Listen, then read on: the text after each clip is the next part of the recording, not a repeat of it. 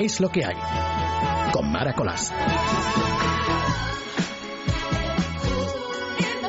Aquí estamos una madrugada más en la compañía de Es Radio, mejor dicho, juntos todos en la sintonía de Es Radio. Está Carlitos Millán en el control técnico y Luis Alonso, que también. Aquí siempre fijo con nosotros hasta que este tiempo acabe. Comenzamos lo que va a ser una fantástica, bueno, fantástica no, fantástica noche, fantásticas dos horas de compañía, la tuya.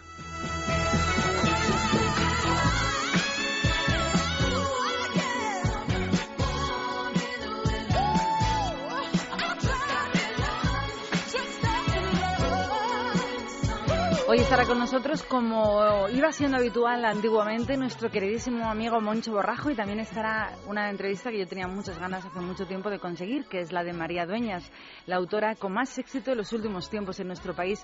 Lleva 37 ediciones de su tiempo entre costuras. Luego, un poquito más tarde.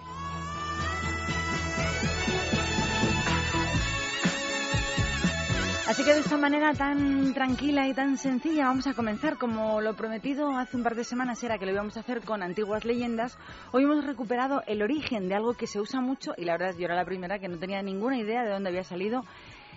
Eh, un mecanismo que inventaron los indios hace mucho tiempo que se ha dado en llamar el atrapasueños. Fue hace mucho, mucho tiempo en la antigüedad, cuando el mundo era aún joven, cuando un viejo líder espiritual, Lakota, estaba sentado en una montaña alta, tuvo una gran visión. Los Lakota, o Lakota con H, son un pueblo nómada que vivía en los márgenes del norte del río Missouri, en los Estados Unidos. Ellos son ahora parte de la tribu de los Sioux y de ellos formaban parte nombres legendarios como fue Toro Sentado o Caballo Loco. En esta visión que te contamos, Iktomi, que es como se llamaba el gran maestro bromista de la sabiduría, apareció en forma de araña, él mismo. Él le habló Itkomi en un lenguaje sagrado que solo entienden los líderes espirituales de los Lakota que podían entender. Mientras le hablaban, Iktomi, la araña, tomó un aro de sauce de más edad, también tenía pluma, pelo de caballo, cuentas y ofrendas y empezó a tejer con todo ello una telaria de araña. En la visión, él habló con el anciano sabio acerca de los círculos de la vida y cómo empezamos nuestras vidas como bebés, crecemos a la niñez, después a la edad adulta y finalmente nosotros todos vamos hacia la ancianidad o la vejez, donde debemos ser muy cuidadosos antes de llegar a ese momento, completando de una manera positiva y crucial el círculo de nuestra vida. Pero Itkomi dijo que mientras continuaba tejiendo su red, en cada tiempo de la vida hay muchas fuerzas, algunas buenas y otras fuerzas malas. Si tú escuchas a las buenas, ellas te guiarán en la dirección correcta. Pero decía el líder espiritual que si haces lo contrario, las fuerzas enemigas, las fuerzas negativas te lastimarán y te dirigirán en la dirección equivocada. Él continuó ahí.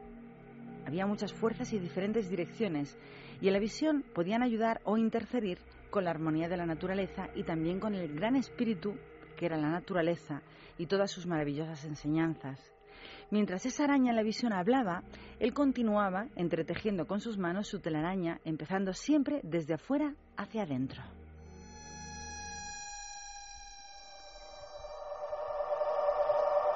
Cuando Itkomi terminó, le dio al anciano indio Lakota la red y le dijo, ve la telaraña, es el círculo perfecto, pero en el centro, si te fijas, hay un agujero. Usa esta telaraña para ayudarte a ti mismo y a toda tu gente para alcanzar tus metas y hacer buen uso de las ideas de la gente, sueños y visiones.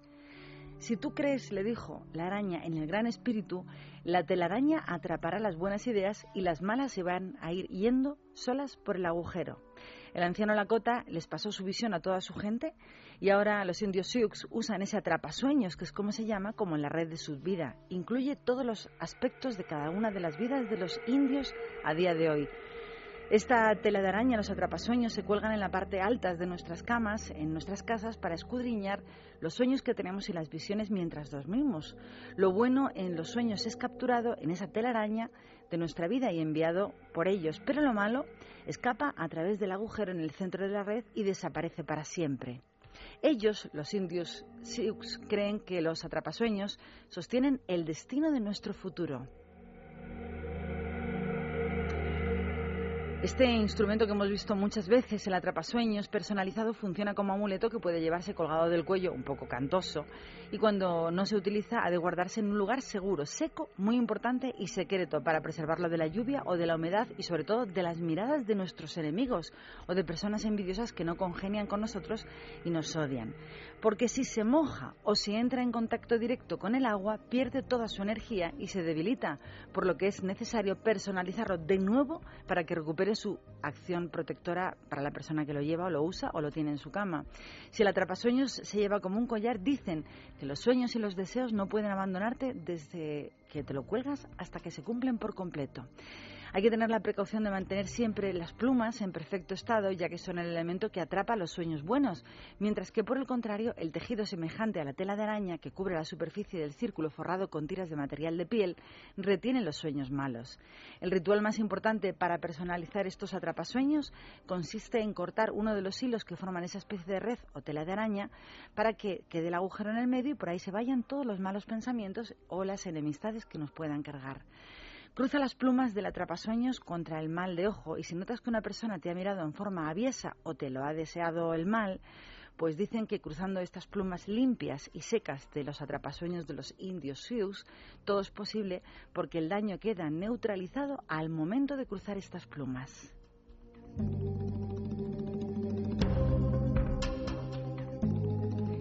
Y hasta aquí el origen de la, bueno, voy a decir la superstición, la antigua creencia o la antigua leyenda sobre el origen de los atrapasueños que proceden de los Lakota, indios, hoy formando parte de una de las ramas de los Sioux americanos.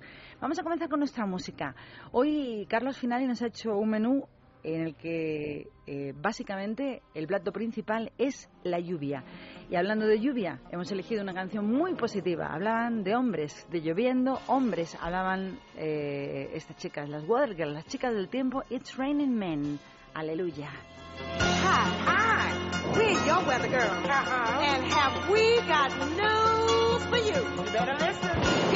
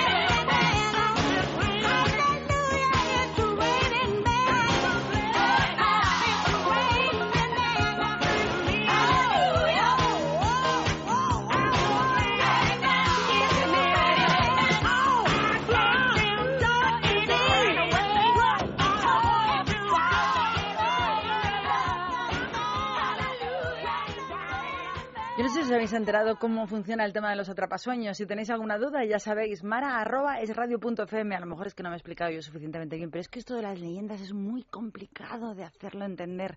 Estamos contigo en directo, hoy tenemos lluvia y sobre todo el, tema que yo creo que hoy va a acompañarnos durante todas estas dos horas que acabamos de comenzar es la esperanza.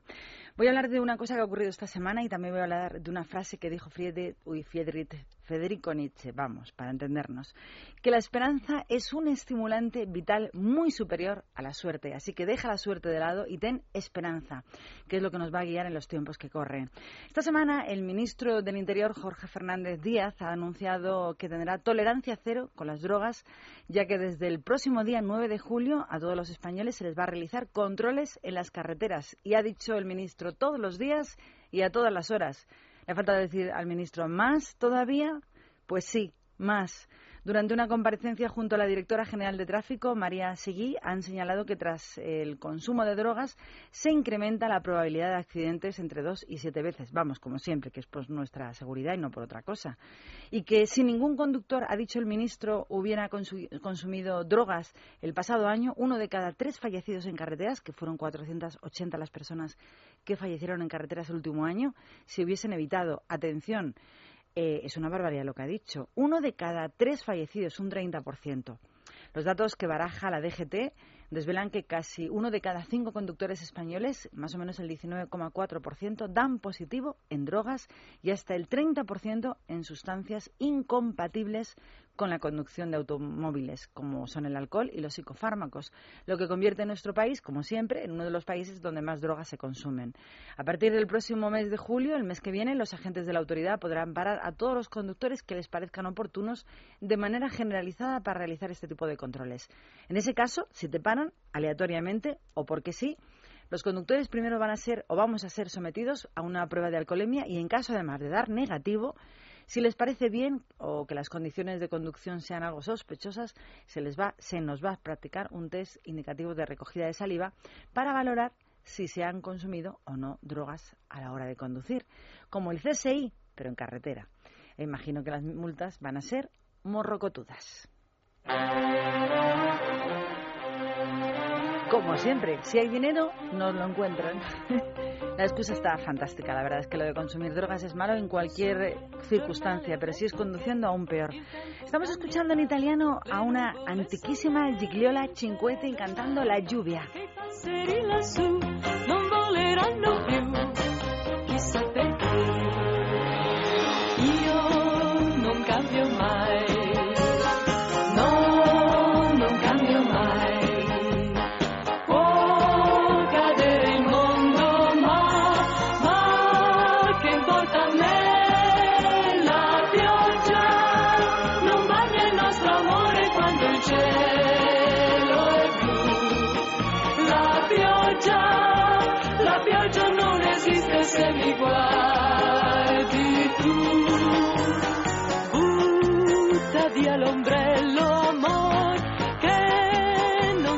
Più, non serve più se ci sei tu.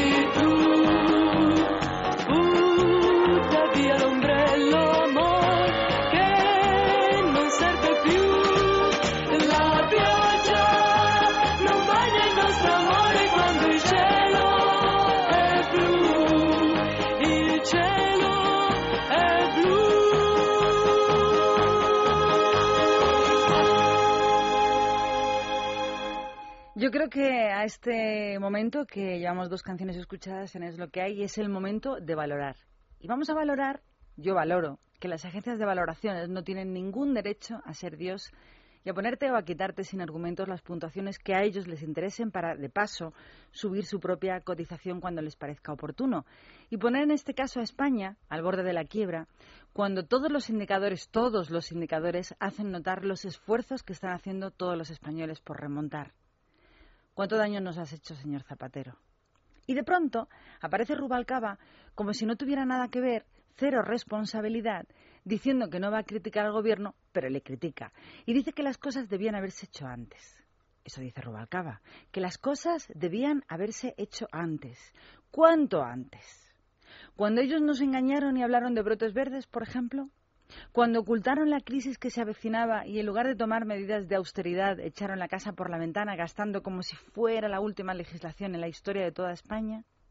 ¿Cuándo había que tomar medidas, señor Rubalcaba? Cuando su gobierno regalaba todos los dineros de los españoles a todas las organizaciones pro todo de sus amigos, mientras caían 3.000 empresitas españolas por día en desgracia. O cuando nos dijeron a todos, eso fue un anuncio público, siendo usted parte importante del gobierno Zapatero, parte primordial del gobierno Zapatero, que éramos la economía más solvente de Europa, ahí es donde había que haber hecho cambios. ¿Cuánto daño nos ha hecho Zapatero? Ahora, además de no creerle nada al embustero que mintió tanto antes, los demás de todos nosotros lo que tenemos que hacer es sacar las fuerzas positivas, las que nos queden de nuestro interior, y como decía Romay la pasada semana aquí en estos estudios, ponernos en positivo. Luchar como podamos por no aburrirnos de esta situación y confiar en que la fuerza española, que somos todos nosotros, los españoles, nos engañéis, como lo ha hecho en muchas, muchísimas diferentes épocas del pasado, saldremos de esta a pesar de la crisis del euro y las crisis encadenadas de Grecia, Italia y Portugal. Hablo de esperanza en que ciertamente todo va a mejorar y debe mejorar para todos los españoles. Y me encanta una frase eh, que escribió, bueno, han escrito varias frases sobre esperanza, gente muy interesante. Una de ellas, Elías Canetti, que escribió, nadie conoce toda la amargura de lo que aguarda en el futuro. Y si de pronto apareciera como en un sueño, la negaríamos apartando los ojos de ella. A esto, dijo, le llamamos esperanza. Me gusta la frase, pero la que me gusta de verdad es la del escritor escocés que nació a primeros de 1800, Samuel Smiles, quien escribió, la esperanza es como el sol, arroja todas las sombras detrás de nosotros. Y con esta me quedo. Vamos a hablar de esperanza y vamos a escuchar música. Como no podía ser de otra manera, hablando de lluvia, como no va a estar él, es Albert Hammond, Nunca llueve al sur de California, la canción que más éxito y más dinero le dio en toda su carrera musical. Got on board a westbound 747. Didn't think before what to do. Talk of opportunities,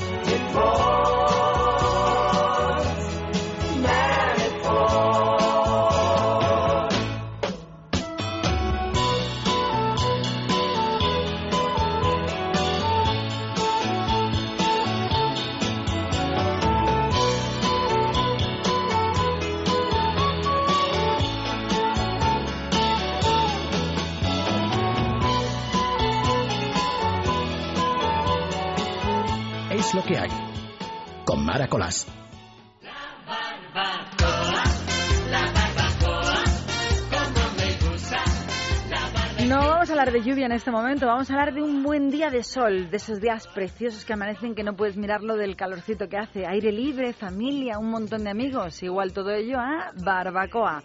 No hay veranito que se precie sin barbacoas.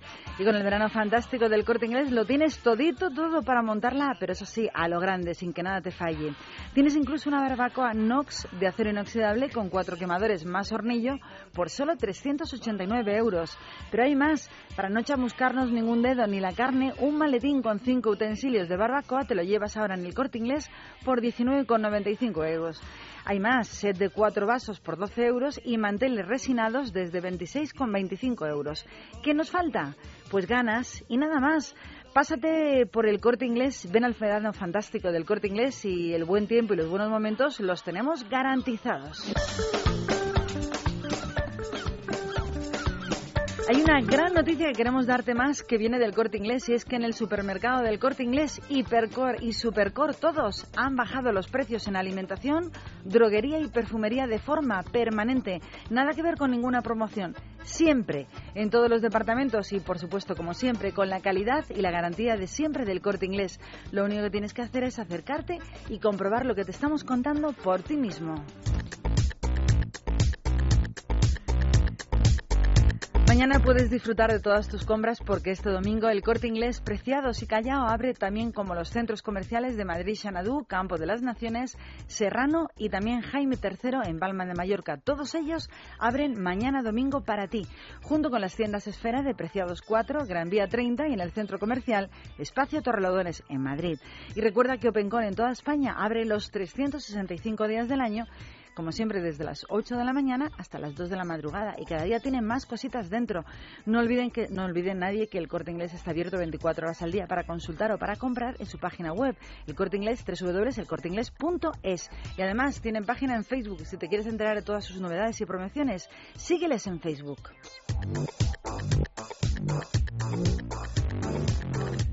Bueno, y volvemos, y volvemos, y nos vamos, dejamos el corte inglés y nos vamos a Londres, que no entiendo por qué no hay corte inglés allí, pero debería haberlo. Y es que allí un grupo de arqueólogos han encontrado a tres metros de profundidad restos, y dicen que además en muy buen estado de conservación, del clásico teatro de Cartine, el telón, en el que se supone que tuvo mucha relevancia, porque fue el lugar elegido donde William Shakespeare habría estrenado supuestamente obras conocidísimas como Enrique V o su clásico Romeo y Julieta. Y esto acaba de ocurrir, eh, según ha informado esta semana el Museo de Arqueología de la capital británica. Los responsables de este museo han dicho que ha sido una cosa, un hallazgo emocionante e impresionante, porque desde que el teatro fue inaugurado eh, era un misterio saber dónde se encontraba desde el año 1577.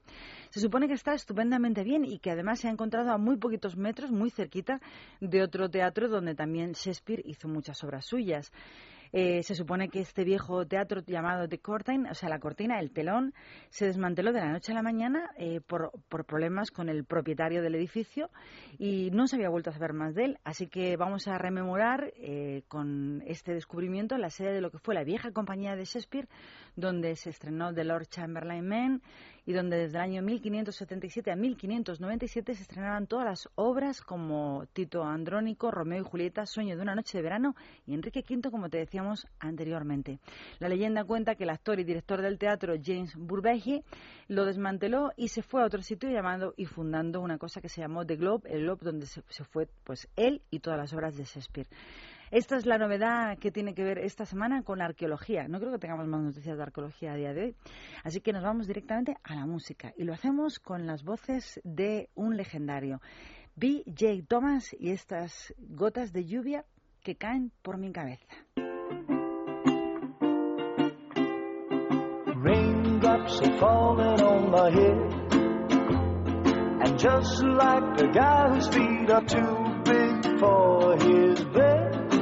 Nothing seems to fit. Those raindrops are falling on my head, they keep falling. So I just did me some talking to the sun. And I said I didn't like the way he got things done. Sleeping on the job. Those raindrops are falling on my head. They keep falling. But there's one thing I know. The blues they send to meet me won't defeat me. It won't be long till happiness steps up to greet me.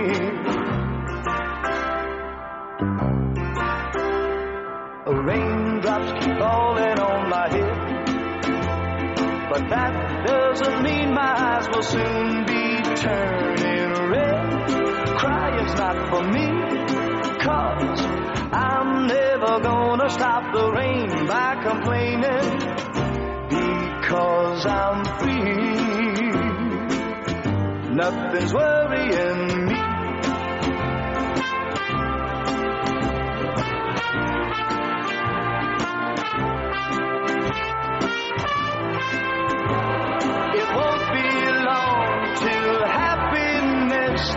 steps up to greet me.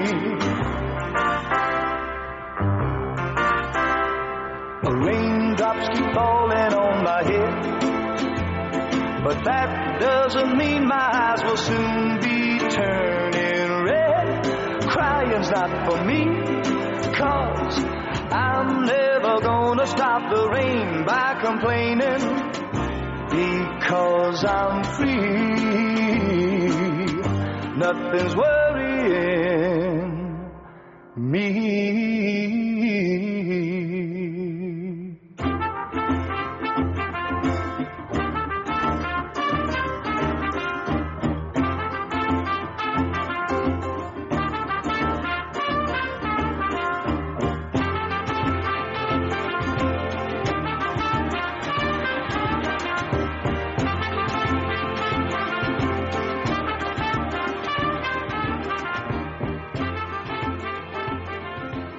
Vamos a hablar de algo tan legendario y tan poco conocido para nosotros en el mundo occidental como es la cerbatana, que es una milenaria tradición nacida en las selvas nada menos que de Borneo, bien lejos.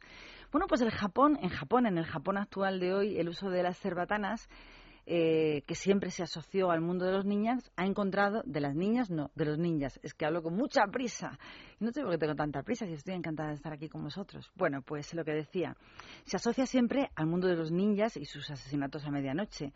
Disparar dardos con cerbatana es hoy la nueva moda entre todas las personas mayores, entre los pensionistas del Japón, donde en solo cinco añitos, en los últimos cinco, un club de entrenamiento de esta disciplina, del tiro con cerbatana, que se creó en Tokio, ha triplicado el número de socios y cuyo promedio, por cierto, es de 70 añitos, la media de edad. La clave está en que los movimientos que se realizan en este deporte, llamados fukiya en japonés, son muy parecidos a las evoluciones más espirituales que se llevan a cabo en las artes marciales tradicionales de aquel país, pero mucho más suaves. Y es que hay que buscar esas actividades a las personas de la tercera edad en Japón, dado que es demasiado numerosa. Si siguen así, dicen los expertos que en el año 2060 el número de personas mayores de 65 años en Japón alcanzaría 35 millones de personas, lo que representaría casi el 40% de la población. Una barbaridad. Es que es muchísimo comparado con el 23% de personas mayores de 70 años que tienen en aquel lugar. Esta es una de las noticias curiosas que teníamos preparadas para Es lo que hay. Ahora vamos a hablar de otra que tiene que ver con una denuncia que oímos en distintos sitios, que todo el mundo denuncia y parece que no pasa nada. Pero vamos a contar los datos que son sangrantes y nunca, o sea, nunca dichos de una manera más certera que hoy. La ONG Amnistía Internacional esta semana, esta misma semana que termina, ha instado a toda la comunidad internacional a, de una vez por todas, emprender, como sea, acciones enérgicas para detener la terrible escalada de homicidios ilegítimos, torturas, detenciones arbitrarias y destrucciones injustificadas de casas en Siria. Leo textual lo que dice el informe de Amnistía Internacional. Ellos han denunciado en un informe los abusos generalizados y sistemáticos, incluyendo crímenes contra la humanidad y crímenes de guerra por parte de las fuerzas leales al presidente Bashar al-Assad y de las milicias opositoras. La asesora general de respuesta a la crisis de Amnistía Internacional ha denunciado que los ataques contra las comunidades contrarias siguen un patrón que debe atajarse con una acción internacional rápida y, sobre todo, enérgica. Durante más de un año, dice ella, el Consejo de Seguridad de la ONU ha estado titubeando mientras se desataba la crisis de derechos humanos en Siria. Es hora, ha dicho también ella, que el Consejo rompa este punto muerto y tonto que tiene y emprenda acciones concretas para poner fin a estos abusos y hacer rendir cuentas a los responsables de estos crímenes. La organización Amnistía Internacional ha denunciado que algunas acciones de las fuerzas gubernamentales y opositoras constituyen de verdad crímenes contra la humanidad y crímenes de guerra. Varios trabajadores de Amnistía han entrado en Siria sin permiso de las autoridades que gobiernan ese país y han hablado con familiares de víctimas de esos crímenes que denuncian asesinatos de familias enteras a puntas de pistola y sin ninguna causa aparente. Los soldados y las milicias Shabila, leales al Assad, han quemado casas y disparado contra civiles de manera sistemática, según cuenta el informe para el mundo entero. Donde quiera que fueran las personas que entraban allí, encontraban residentes angustiados que preguntaban por qué el mundo se limita en este momento a observar sin hacer nada. Esa inacción de la comunidad internacional termina por alentar, lógicamente, nuevos abusos y que lleguen todavía más lejos. Mientras la situación sigue deteriorándose y mientras la cifra de muertes civiles aumenta cada día, la comunidad internacional debe actuar para detener la espiral de violencia, ha añadido el informe de Amnistía Internacional. Pero es que esta semana ha sido muy dura por todos los ámbitos con respecto a Siria, ya que en un informe que también ha presentado la ONU, a la que Amnistía denunció una acción rápida, ha revelado que las tropas del ejército sirio están haciendo algo aberrante y están utilizando a niños como escudos humanos.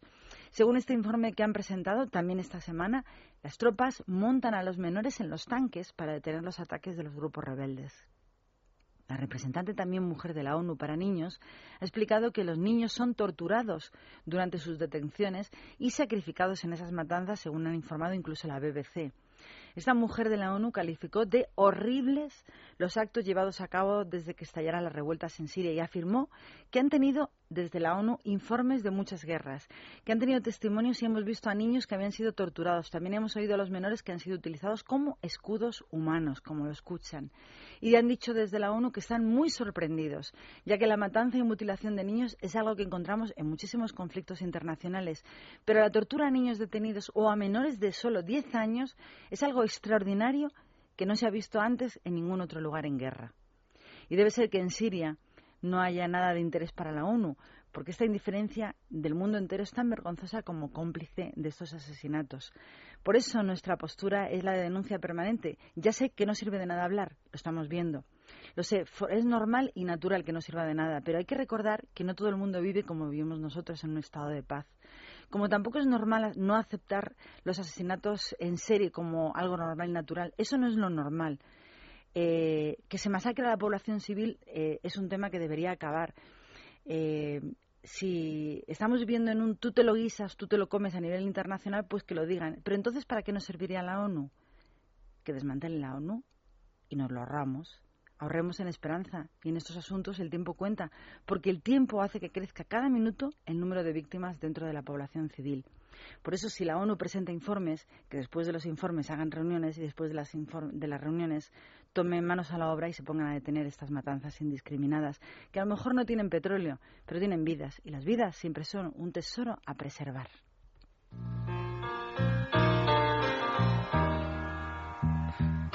Escuchar una viejísima canción de los Temptation que se titula I Wish I Will Rain. Sunshine, blue skies, please go away. My girl has found another and gone away. With her went my future. My life is filled with gloom. So day after day, I stay locked up in my room. I know to you, it might sound strange, but I wish it would rain. Oh yeah, yeah, yeah, yeah. Oh, so badly I wanna go outside. But everyone knows that a man ain't supposed to cry. Listen, I gotta cry, cause crying eases the pain. Oh yeah. People this hurt I feel inside. Words could never explain. I just wish it would rain.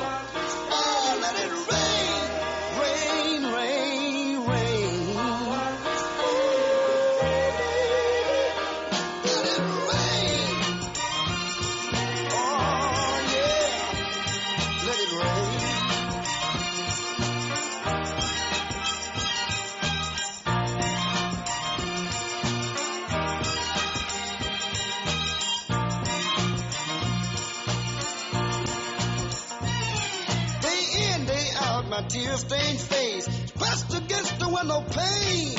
My eyes search the skies, desperately for rain. Cause raindrops behind my teardrop, and no one will ever know that I'm crying, crying when I go outside. To the world outside my tears, I refuse to explain.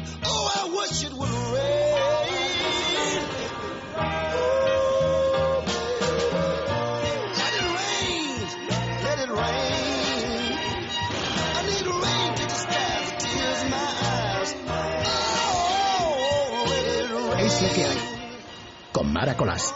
Eh, todas las noches tenemos una estrella invitada. eh, a veces cuesta mucho hablar con ellos, otras veces cuesta poco. La verdad es que yo tenía especial intención y especial hincapié en conseguir hablar con esta gran mujer a la que yo no tengo la suerte de conocer. Ella es María Dueñas.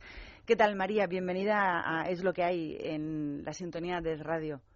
Pues encantada de, de estar con vosotros en, en esta noche y muy, muy bueno, muy contenta de reencontrarme otra vez con, con oyentes siempre dispuestos a, a escuchar las cosas que tengo que contarles. Yo voy a, voy a explicar quién es María Dueñas. Todo el mundo conoce ese nombre a día de hoy. Iba a decir que es la mujer del momento dentro del mundo de los escritores. Es, es la mujer del momento, pero no ahora. Lo llega siendo desde primavera del pasado año 2011, cuando se publicó su libro, hoy famosísimo libro, El tiempo entre costuras. Creo que llevas 33 o 34 ediciones sacadas ya del mismo, del mismo título, ¿no? Pues sí, son 30 y alguna, yo creo que incluso alguna más, creo que son ya 37 o 38, sí. ¡Qué barbaridad! cosa- sí, sí, porque es un goteo incesante que, bueno, ya no es eh, toda la turbulencia de los de los primeros meses, de los dos primeros años, pero sigue, sigue, sigue con, con coletazos todavía. Yo tengo que decirte, María, ¿me dejas tutearte? Por favor, por supuesto, encantada. María, María es una doctora en, filos- en filología inglesa y también ha sido profesora titular en la Universidad de Murcia. Ha, ha impartido siempre docencia en, en universidades también norteamericanas. Como reza su, su, su ¿cómo lo llamo? Tu, tu libro, tu novela. Sí, sí, sí. Y como, como una profesora de universidad, de pronto, bueno, primero tengo que contarte que yo eh, un día en Twitter dije, me acabo de comprar El tiempo entre costuras. Todo el mundo me habla de esta novela. Y hubo muchísimos comentarios, María, unos a favor y otros en contra, lo cual me dio muchas más ganas de, de coger tu libro entre mis manos, porque una gente me decía, te va a encantar, te va, te va, lo vas a terminar en nada de tiempo. Otras personas me decían, está lleno de obviedades. Y yo, ver tanta gente que comenta sobre un libro, en los tiempos en los que corren, yo dije, tiene que tener algo muy especial esta mujer. Ya no solamente la, la historia de la joven modista Sira Quiroga, sino la persona que escribió, esta es su primera novela, ¿no? Pues sí, la verdad es que es que fue así como pasó todo, ¿no? Que se empezó a desencadenar una especie de eco, una especie de, de telaraña que se fue extendiendo entre los lectores y todo el mundo empezó a dar su opinión, ¿no? Lo que tú dices, bueno, pues a muchísimos les encantó, a otros pues les gustó menos, bueno, en fin, como en todas partes, pero en general ha sido una aceptación eh, muy, muy positiva. Bueno, prueba de hecho está en, en las, las, toda la tirada que llevamos, ¿no? Hasta, hasta ahora. Pero sí fue una, una sorpresa inesperada porque yo vengo del mundo de la universidad, que como, como has dicho antes, Mara, pues no tiene nada que ver con, en, principio, con el mundo literario. De hecho, cuando yo empecé a escribir y me planteé la posibilidad de publicar mi novela, no tenía ningún contacto en el mundo editorial, ni conocía a nadie, ni tenía, ni tenía ninguna referencia, lo cual eso yo creo que es, que es bueno, como decías antes, ¿no? Los tiempos que corres y que, bueno, que está todo como, como muy entristecido, ¿no? Por la situación que tenemos y hay poco margen para el optimismo, pues yo quiero partir una lanza a favor de todos aquellos que tienen proyectos interesantes entre manos, que no se dejen avasallar por, por la negatividad y por, por la pesadumbre del momento, sino que, que lo mantengan y que luchen por ellos porque es fácil o relativamente fácil o no del todo imposible eh, seguir hacia adelante cuando se tiene algo interesante que, que contar. Entonces así fue lo que pasó conmigo. Bueno, pues eh, tuve la suerte de primero dar con una agencia literaria, eh, Antonia Kerrigan en Barcelona, que confió en mi proyecto, después a través de ellos dar con una editorial, temas de hoy, eh, donde recibieron también con muchísimo entusiasmo mi libro, y a partir de ahí empezó la bola a rodar, a rodar, a rodar, y, y hasta hoy, hasta, hasta tres años después, acaban de, acaban de cumplirse tres años de la publicación del libro. Me encantan tus matizaciones. ¿Cómo has empezado, como he dicho, que es fácil, luego relativamente fácil, luego no del todo imposible? bueno, claro, es que tampoco quiero venderlo como que aquí todo se consigue con, con, un, Con llegar y con ilusión nada más. No, hay, hay otras muchas cosas, hay trabajo, hay un componente de suerte, hay muchas cosas, ¿no? Pero es verdad que estamos viviendo unos momentos un poco, un poco tenebrosos, ¿no? Y parece que no hay, no hay opción a la esperanza y, y yo quiero decir que no, que sí que hay. Todavía hay posibilidades de que las cosas salgan bien. María, a mí lo que me interesa es la mujer, la autora. A mí me gustaría saber cómo una persona que está dando clases en una universidad de pronto se convierte en una autora de éxito, cómo se pasa de un sitio a otro, o sea, cómo se pasa de vivir tu vida habitual, de madre, ponerte delante de un ordenador a escribir, sacar ese libraco impresionante y convertirte en una autora de éxito. Cuéntame cómo ha sido tu vida.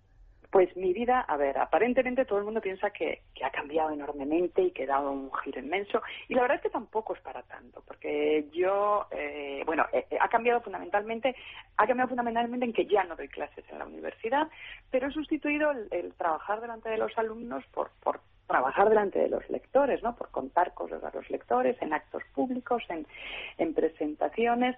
Después sigo haciendo mucho trabajo de, de, soledad, de reclusión en mi estudio delante de mi ordenador, que ya lo hacía antes con escritura académica y ahora lo hago con, con otro tipo de, de escritura. Y, y, luego sí ha cambiado también, en, en eso sí, eh, notablemente, en que estoy en casa mucho menos tiempo que antes. Tengo muchos más viajes, más compromisos. La verdad que yo también, cuando estaba en la universidad también viajaba bastante, con, bueno, con proyectos, con estancias, o sea que tampoco, mis hijos estaban acostumbrados a verme salir con una maleta de vez en cuando, ¿no? Ahora lo que pasa es que me ven salir cada dos por tres. Pero bueno, por Ahora sales demás, con las maletas más pequeñas, pero más a ahora salgo menudo. con una maleta pequeñita, pero mucho más frecuentemente.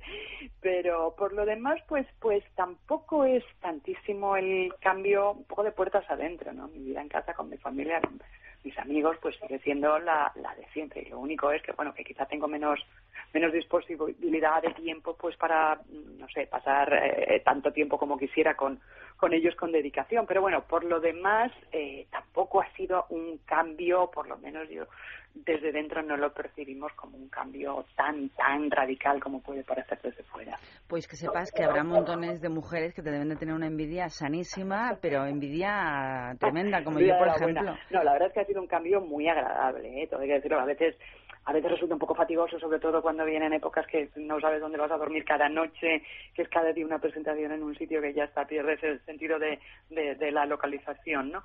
Pero por lo demás es muy interesante, conocer a mucha gente, en fin, cambias mucho de, de entorno, de medio, de espacio, y la verdad es que es muy, muy entretenido. Lo que pasa es que a veces se echa de menos un poco más de tranquilidad casera. Supongo que sí, ¿no? Y los niños te lo dirán además. Si no, bueno, los niños no te creas, en cuanto estoy aquí dos o tres días, como yo soy muy mandona y los pongo firmes, o lo intento, pues me dicen, oye, ¿cuándo te vas otra vez? O sea que, que no creas que, que lo echan, echan de menos a veces, pero bueno, también es, yo creo que también es saludable para ellos. María, ponerte delante de, de un ordenador a comenzar a escribir una historia, a escribir un libro, es fácil. Terminarlo es lo complicado. ¿Cómo se consigue? Bueno, yo, a ver, yo por mi trabajo en la universidad em, soy soy muy planificadora, muy muy muy de, de- objetivos que cumplir tengo que llegar hasta el final y en fin no soy de tirar la toalla rápido porque en ese sentido bueno pues el trabajo mi, mi, mi trabajo profesional a lo largo de 20 años me ha hecho no sé desarrollar digamos ese sentido de la responsabilidad no profesional. Con lo cual yo desde el momento en que me senté a escribir mi libro desde el momento que pensé que lo iba a escribir no tenía ninguna duda de que lo iba a terminar. Eh, lo único que tenía que hacer era trabajar claro. Y así fue empecé arranqué me planifiqué me, me estructuré cómo iba a ser mi, mi tiempo de trabajo y cómo iba a ser la linealidad y la composición de, de la novela. Y arranqué a trabajar sin tener ninguna duda de que lo iba a terminar de lo que sí tenía muchas dudas era de si después le iba a interesar a alguien de si se iba a publicar todo eso sí que no tenía ninguna certeza. Pero de que yo iba a poner todo por mi parte para llegar al punto final eso sí que lo tenía clarísimo desde el principio. El, el libro, el- a quien le interese que se lo compre, como yo, que habla de la vida de una, de una chica llamada Sira Quiroga que se va de Madrid justo los meses previos al, lanzami- al alzamiento de Madrid, eh, primero arrastrada, como todas las mujeres, por el amor, y luego su vida va cambiando. Bueno, la vida va cambiando porque la vida la va arrastrando a otro mundo completamente diferente. Es un mundo apasionante, es una aventura, es una gran aventura de una mujer y cómo la vida va afectando pues a todos los golpes que va teniendo y cómo va cambiando su panorama cada poco tiempo. Y me encontré cuando quería hablar contigo, María, con una con muchísimas críticas, todas fantásticas, todo hay que decirlo, de la novela y me, llamó mucho la atención una que habéis destacado además en las últimas ediciones de la portada del libro, la de Fernando Sánchez Dragó, que la escribió en El Mundo, que habla de la novela de María Dueñas de esta manera. Dice, y de repente una novela, la novela de las de antes, de las de siempre, de las de casi nunca. Madrid, Tánger, Tetuán, Lisboa. Una modista beautiful y lanzada a la aventura, al amor y al desamor, a la guerra y a la paz y a un mundo de espías, de fugitivos, de impostores, de outsiders, de sueños, frustrados o no, y de todo el perverso encanto de lo que el tiempo definitivamente se llevó. Eh, decía Fernández Sánchez Dragó de tu novela, María, que es adictiva, apasionante y arrolladora. Yo no creo que haya una mejor definición que la que hizo Sánchez Dragó sobre la novela.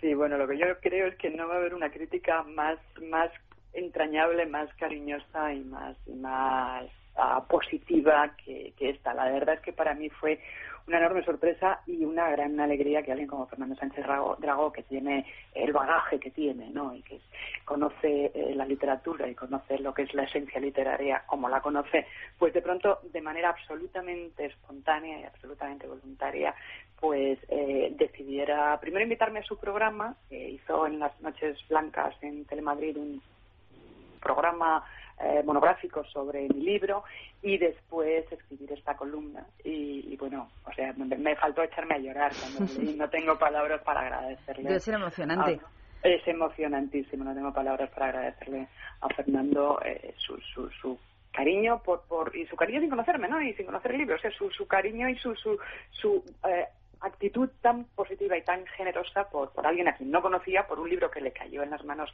eh, casi casi casualmente y, y, bueno a través de, de un amigo común y pero pero en fin para mí fue además fue muy al principio del libro cuando apenas nadie lo conocía, ¿no? Y bueno pues para mí fue una alegría y una, una Claro. satisfacción inmensa. Y amiga, ¿y ahora qué? Tenemos serie de televisión, ¿no?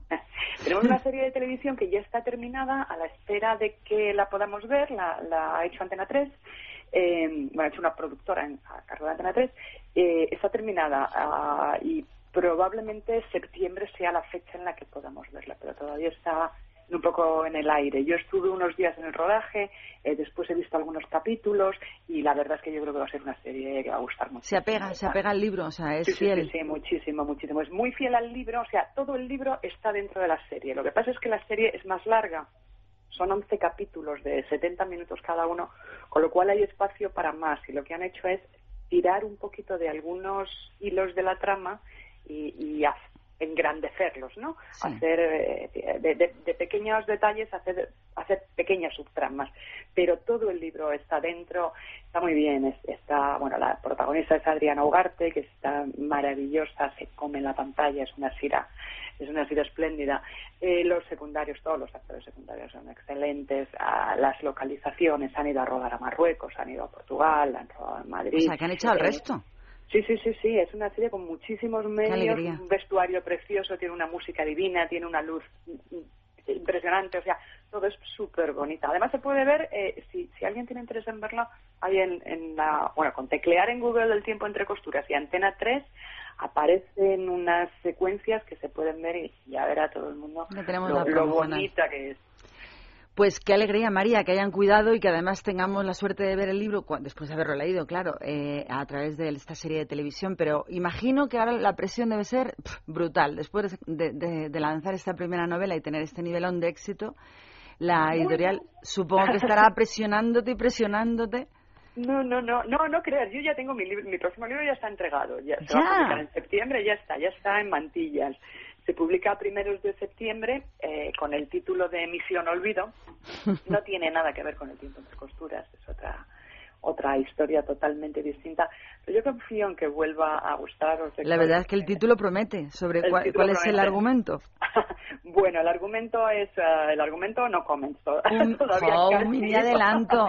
bueno, un poquito, poquito. La historia- A ver, eh, es una historia que transcurre, es una historia, a ver, cronológicamente más o menos contemporánea, pero después con, flashbacks hacia el, el pasado, ¿no? Y entonces transcurre entre España y California en un momento, digamos, contemporáneo más o menos y, y con miradas retrospectivas hacia la España de los años 50. Eh, la protagonista vuelve a ser una mujer una mujer de, de, de mi mundo, de mi edad, de mi... De mi Como tiene que ser. entorno, Ahí está el abanico. como tiene que ser, que, que no soy yo en absoluto, no tiene nada que ver conmigo, pero sí que podría ser un- una gran amiga mía, podría ser una compañera, una colega, incluso mi hermana casi.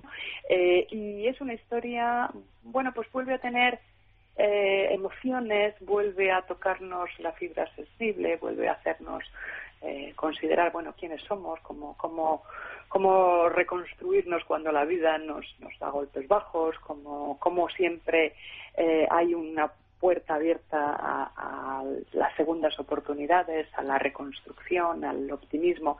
Y a la vez que una mujer, que es la voz narrativa del libro, va a haber también un par de hombres a su lado. No va a ser una protagonista como Cira del Timo entre costuras que ella sola se lo come todo, ¿no?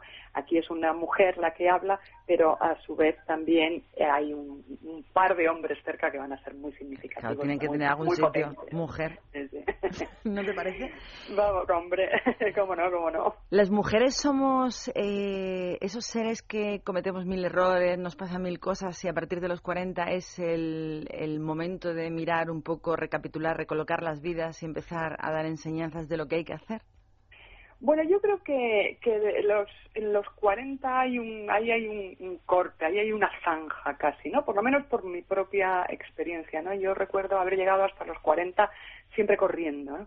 Vas, vas, además vas como con el machete entre los, entre los dientes, ¿no? Diciendo, venga, ¿por dónde entro? ¿Por dónde Siempre tengo una corriendo y salida? siempre agradando, intentando siempre agradar. corriendo, siempre agradando, exactamente, siempre intentando estar con los ojos en, en mil direcciones, no, no miras solo hacia el frente, miras hacia los lados, miras hacia atrás constantemente, qué me estoy dejando, qué me falta, a quién debo atender, qué debo hacer ahora.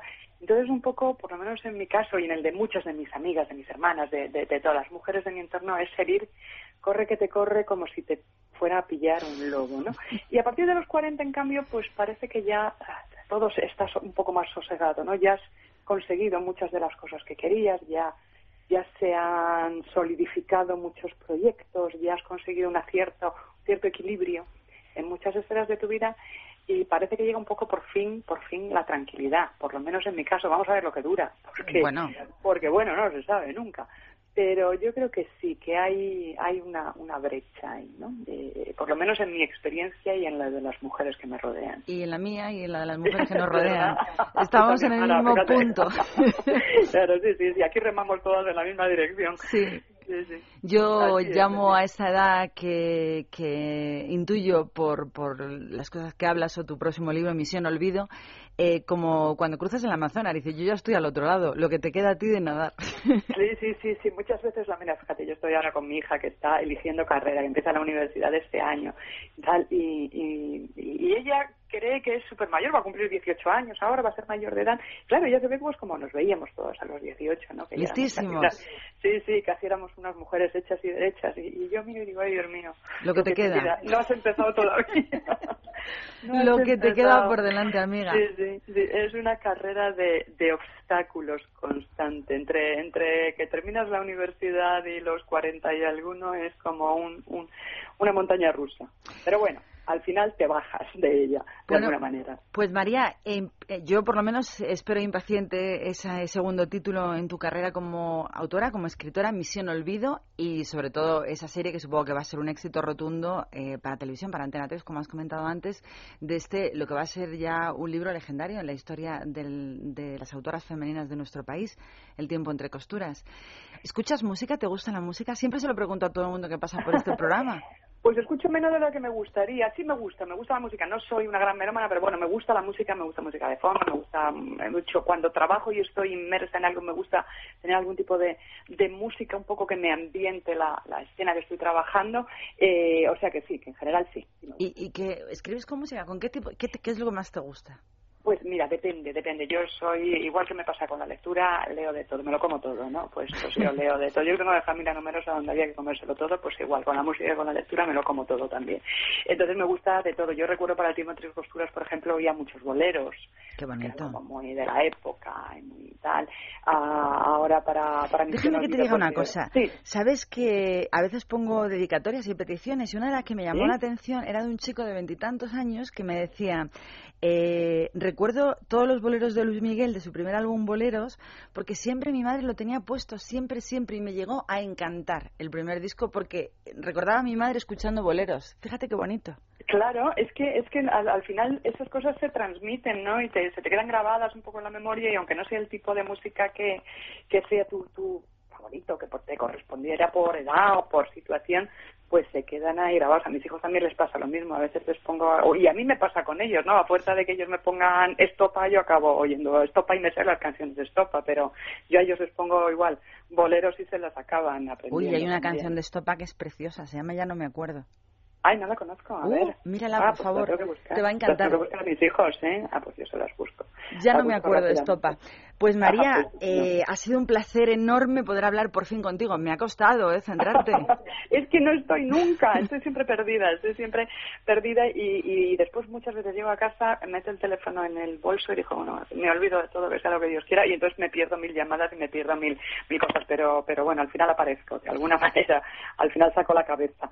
A, a mí también ha sido una, una alegría hablar contigo, Mara, me ha encantado y, y os mando un saludo. Y yo te voy a decir que si algún día consigo el sueño que tengo de hacer una charlita de mujeres de vez en cuando en la radio, todas juntas, hablando de otras cosas que no sean economía y política, una de las invitadas que siempre yo tendré presente será María Dueñas. Bueno, pues si me encuentras y me echas el lazo, cuenta conmigo. Yo soy muy persistente, como has podido ver. bueno, bueno, pues venga, yo tú, tú me lanzas el guante y a ver, Bueno, a ver amiga, suerte con los nuevos proyectos y, y que siga tu carrera como autora, que me encanta. Muchísimas gracias, Mara. Un abrazo grande, Hasta un siempre. beso a todos tus oyentes y bueno, nos vemos en la próxima novela o en la serie o en algún momento nos volvemos a encontrar. Pero face to Un- face, ¿eh, amiga? Eso, face to face, con un, con un vinito por delante. Adiós, Hasta María. pronto. Gracias por estar. un abrazo grande. Hasta siempre. Chao. Esta mañana ya no me acordaba cómo tocaban mis dedos esa guitarra que era para mí tu cuerpo. Ya no me acordaba lo que sentía cuando acariciaba tu pelo.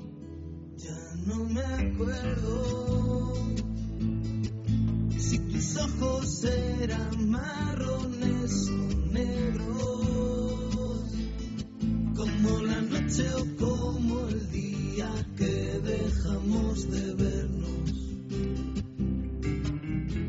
Solo recuerdo que llovía y que quedamos en la parada del metro. Pero haciendo un gran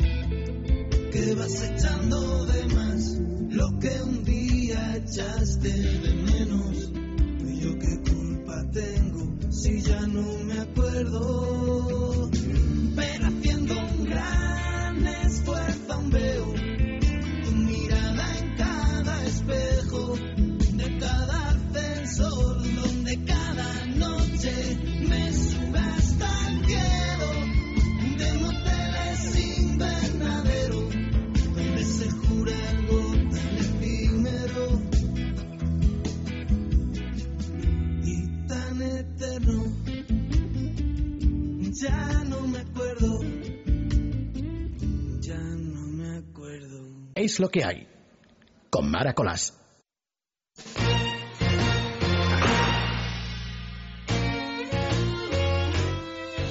Yo me voy al verano fantástico del corte inglés. ¿Sabes cuáles son las tres palabras más asociadas con tiempo de verano? Son sol, playa y descanso. Pues en el verano fantástico del corte inglés vas a encontrar toallitas de playa de todos los modelos y colores desde 17,95 euros. Los bañadores de la firma Nudos por 17,95 euros y para mujer una selección de marcas y de modelitos de bañadores y bikinis que tienen ahora un 20% de descuento. Así que espabilate y ponte en forma, sobre todo para llegar la primera y elegir el mejor de tus trajes de baño. Ahora que ya tenemos la toalla, el bañador, algo muy importante, las cremas solares. Pues en el corte inglés tienes además el 15% de descuento en todas las líneas de sol de perfumería y cosmética. La pregunta es, ¿quieres de verdad un verano fantástico? Pues no te pierdas el verano fantástico del corte inglés. Y después del verano que llega, uy, la vuelta a clase, si hay que ser previsores. Si estás pensando en reservar el uniforme de tus hijos para el curso que viene, ahora es el momento, es el mejor momento, porque ahora te puedes beneficiar de muchísimas ventajas si te adelantas a todos los demás y haces tus reservas antes del día 31 de julio, desde ya mismo y hasta el 31 de julio. Además, este año tienes un poquito más de descuento. Hay un 15% en la reserva del uniforme y en una selección de zapatitos de cole. Ya la reserva del uniforme en la planta infantil del corte inglés y quédate con el 15% de descuento si eres previsor, solo hasta el día 31 de julio. Y lo de siempre, ¿quieres disfrutar de tus compras este domingo? Pues el corte inglés de Preciados está abierto. Y también el de Callao. Y también los centros comerciales de Madrid Sanadú. Y el Campo de las Naciones. Y el centro comercial El Corte Inglés de Serrano. Y también lo está el centro Jaime III en Palma de Mallorca. Todos ellos abren este domingo para ti. Junto con las tiendas Esfera de Preciados 4, Gran Vía 30. Y en el centro comercial Espacio Torrelodones y Vives en la Sierra de Madrid. Así que esto tienes que tenerlo en cuenta. Pero si te gustan las cosas de última hora y hay olvidos o cenas inesperadas, pues recuerda que OpenCore abre 365 días cada año, todos los días, desde las 8 de la mañana y hasta las 2 de la madrugada. No olvides que también el Corte Inglés abre las 24 horas al día en su página web www.elcorteingles.es. Y una vez más, están en Facebook, síguelos. Y a nosotros, por cierto, que yo nunca doy ninguna bola a mi pobre página que acaba de abrirse. Es lo que hay de Mara Colás. Así que sígueme también a mí, no solamente al corte inglés, síguenos a los dos. Dicho esto, recuerda que si quieres hacer algún comentario o si quieres alguna dedicatoria especial por algún tema especial, estamos abiertos para escuchar tu opinión y sobre todo que nos cuentes la historia que acompaña a la música que te gusta. La dirección mara.esradio.fm.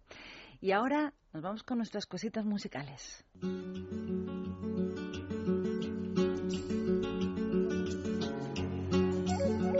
Es preciosa esta canción, recuérdala. Rain, lluvia, José Feliciano. Listen to the pouring rain, listen to it pour. And with every drop of rain, you know I love you more. Let it rain all night long. Let my love for you grow strong. As long as we're together, who cares about the weather? Listen to the falling rain, listen to it fall. And with every drop of rain, I can hear you call. Call my name right out loud. I can hear above the clouds and down here among the puddles. You and I together huddle. Listen to the falling rain, listen to the rain. It's raining, it's pouring. The old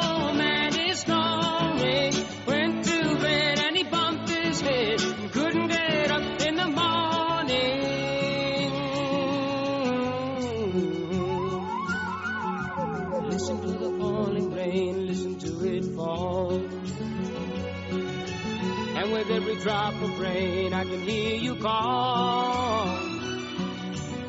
Call my name right out loud.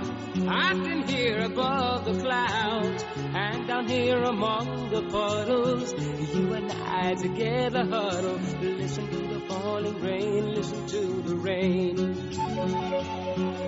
Listen to the falling rain, listen to the rain. Listen to the falling rain, listen to the rain.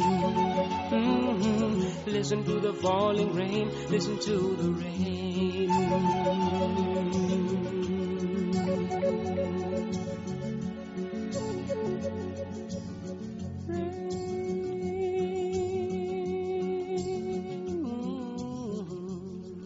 Preciosa esta canción, Carlos. Buenas noches, bienvenido. Hola, buenas noches. ¿Qué Es preciosa la canción de José Feliciano. Muy bonita, muy bonita. Has hecho una selección preciosa. Yo no pensé que hubiera tantas canciones bonitas con, con la lluvia como protagonista. Hay muchísimas. Bueno, tú la de, la de Feliciano sí la conocías. Sí, pero no la recordaba. Sí, sí, sí. Se había quedado en, en el pasado. Yo he añadido dos mías, que sepas. Muy bien, me parece perfecto. He añadido una que se te ha olvidado, la de Gigliola, Cinquetti y la lluvia.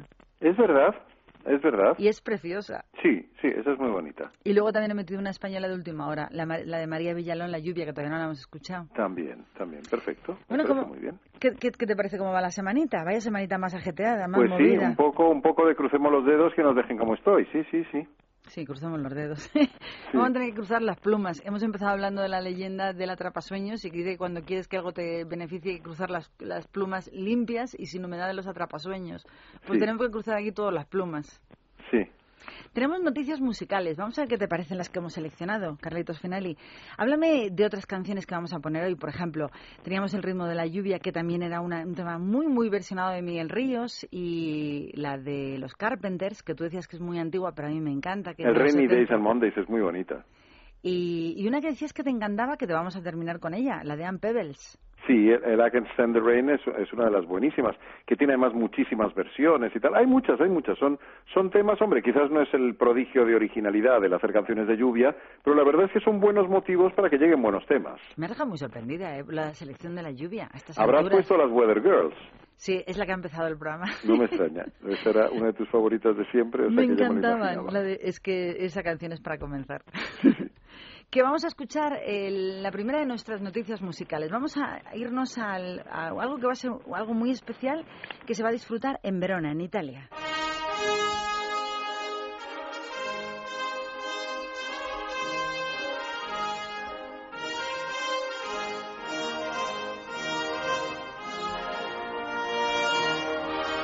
Estamos de doble enhorabuena. Vamos a seguir escuchándola porque el tenor Plácido Domingo va a dirigir, va a dirigir Aida de Verdi los próximos días 28 de julio y 2 de agosto dentro de la 90 edición del Festival de Verona que va a poner en escena este año su, en su mítica arena, su anfiteatro romano, algunas de las óperas más populares en toda la historia de la música del bel canto. La temporada de la Arena de Verona abarcará, empezará el 22 de este mes de junio, ya mismo, hasta el día 1 de septiembre, y va a comenzar con Don Juan, del austriaco Wolfgang Amadeus Mozart, pero esta ocasión va a tener la dirección artística del famoso director de cine florentino, que va a ser el director por vez primera, Franco Sefirelli, que ha anunciado que va a sorprender a todo el público con una interpretación de la pieza que evidencia la fortísima carga sexual que tenía el eterno seductor, que es el clásico, Don Juan. Qué bonito. Es precioso. La actuación de las más esperadas es la dirección precisamente de Aida, que está sonando la marcha principal de Aida, que va a ser dirigida por otros dos directores, además de Plácido Domingo, y con la que se va a conmemorar la histórica representación que se hizo en el año 1913 y que inauguró, por, por cierto, la primera vez la temporada lírica del Festival de Verona, que ahora se están pues celebrando. Los aficionados que quieran acercarse pueden disfrutar de 50 veladas musicales que además de las anteriores incluyen las óperas Romeo y Julieta de Charles Gounod, Carmen de Bizet, también estará Tosca y como no, Turandot de Giacomo Puccini. Te dan como ganas de irte, ¿eh? Desde luego, desde luego que sí. Bueno, pues enhorabuena a nuestro gran Plácido Domingo, que ya no solamente interpreta, sino que también va a dirigirlo, y además en un sitio tan especial como es el Anfiteatro Romano de la Arena de Verona. Hay alguien que está muy enfadadísimo con Madrid, concretamente con el Ayuntamiento de Madrid. Hablamos de José Mercé.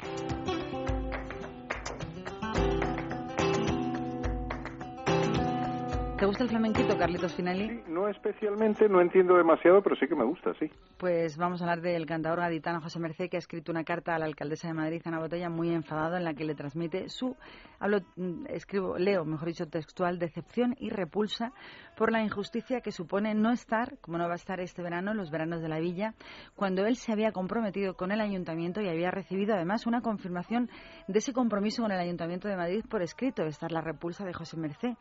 Después de definirse como un madrileño de corazón, el cantador gaditano afirma que no es nada justo que se comprometiera con el ayuntamiento a celebrar un concierto en los jardines de Sabatini el próximo día 31 de julio, en el marco, lógicamente, de los veranos de la villa, y que un gestor cultural le comunique de una manera un poco fea, según se lo ha tomado él por teléfono y sin dar una explicación lógica, que ese compromiso que tenían se ha roto.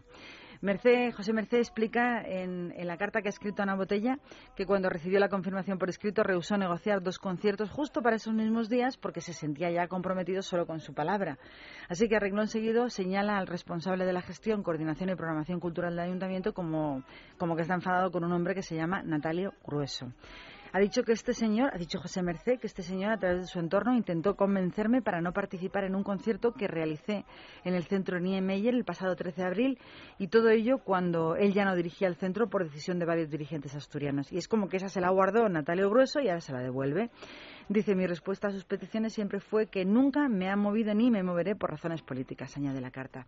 Así que da a entender que su mala relación por aquella actuación en el centro Niemeyer ha hecho que el responsable cultural de la programación de este festival, Natalio Grueso, le ha quitado sus dos actuaciones previstas para el próximo 31 de julio. A me parece muy bien que si no está de acuerdo, proteste. Carlos. Sí, sí, sí. No, bueno, estaba, es, es interesante, la verdad no, no tenía ni idea, me parece muy bien que, que proteste. Y bueno, siempre hay formas para hacer las cosas mejor. La verdad es que enfadar a un artista porque sí o por devolverle una es un poco feo, sobre todo porque el artista puede hablar y ha dejado al señor Natalio Grueso pues un poco pues con un poco feo cartel. Hombre, eso lo primero. Y lo segundo, que lo puedes hacer con más tiempo, puedes evitar que, dadas las fechas, te, te, te evite a lo mejor otros conciertos, otras historias, y lo menos que puedes hacer es, es, saber si vas a estar o no vas a estar en esa serie de conciertos. Vamos a hablar, con, vamos a hablar de una noticia que tiene que ver con uno de los tuyos, con Neil Young. But there's a full moon rising.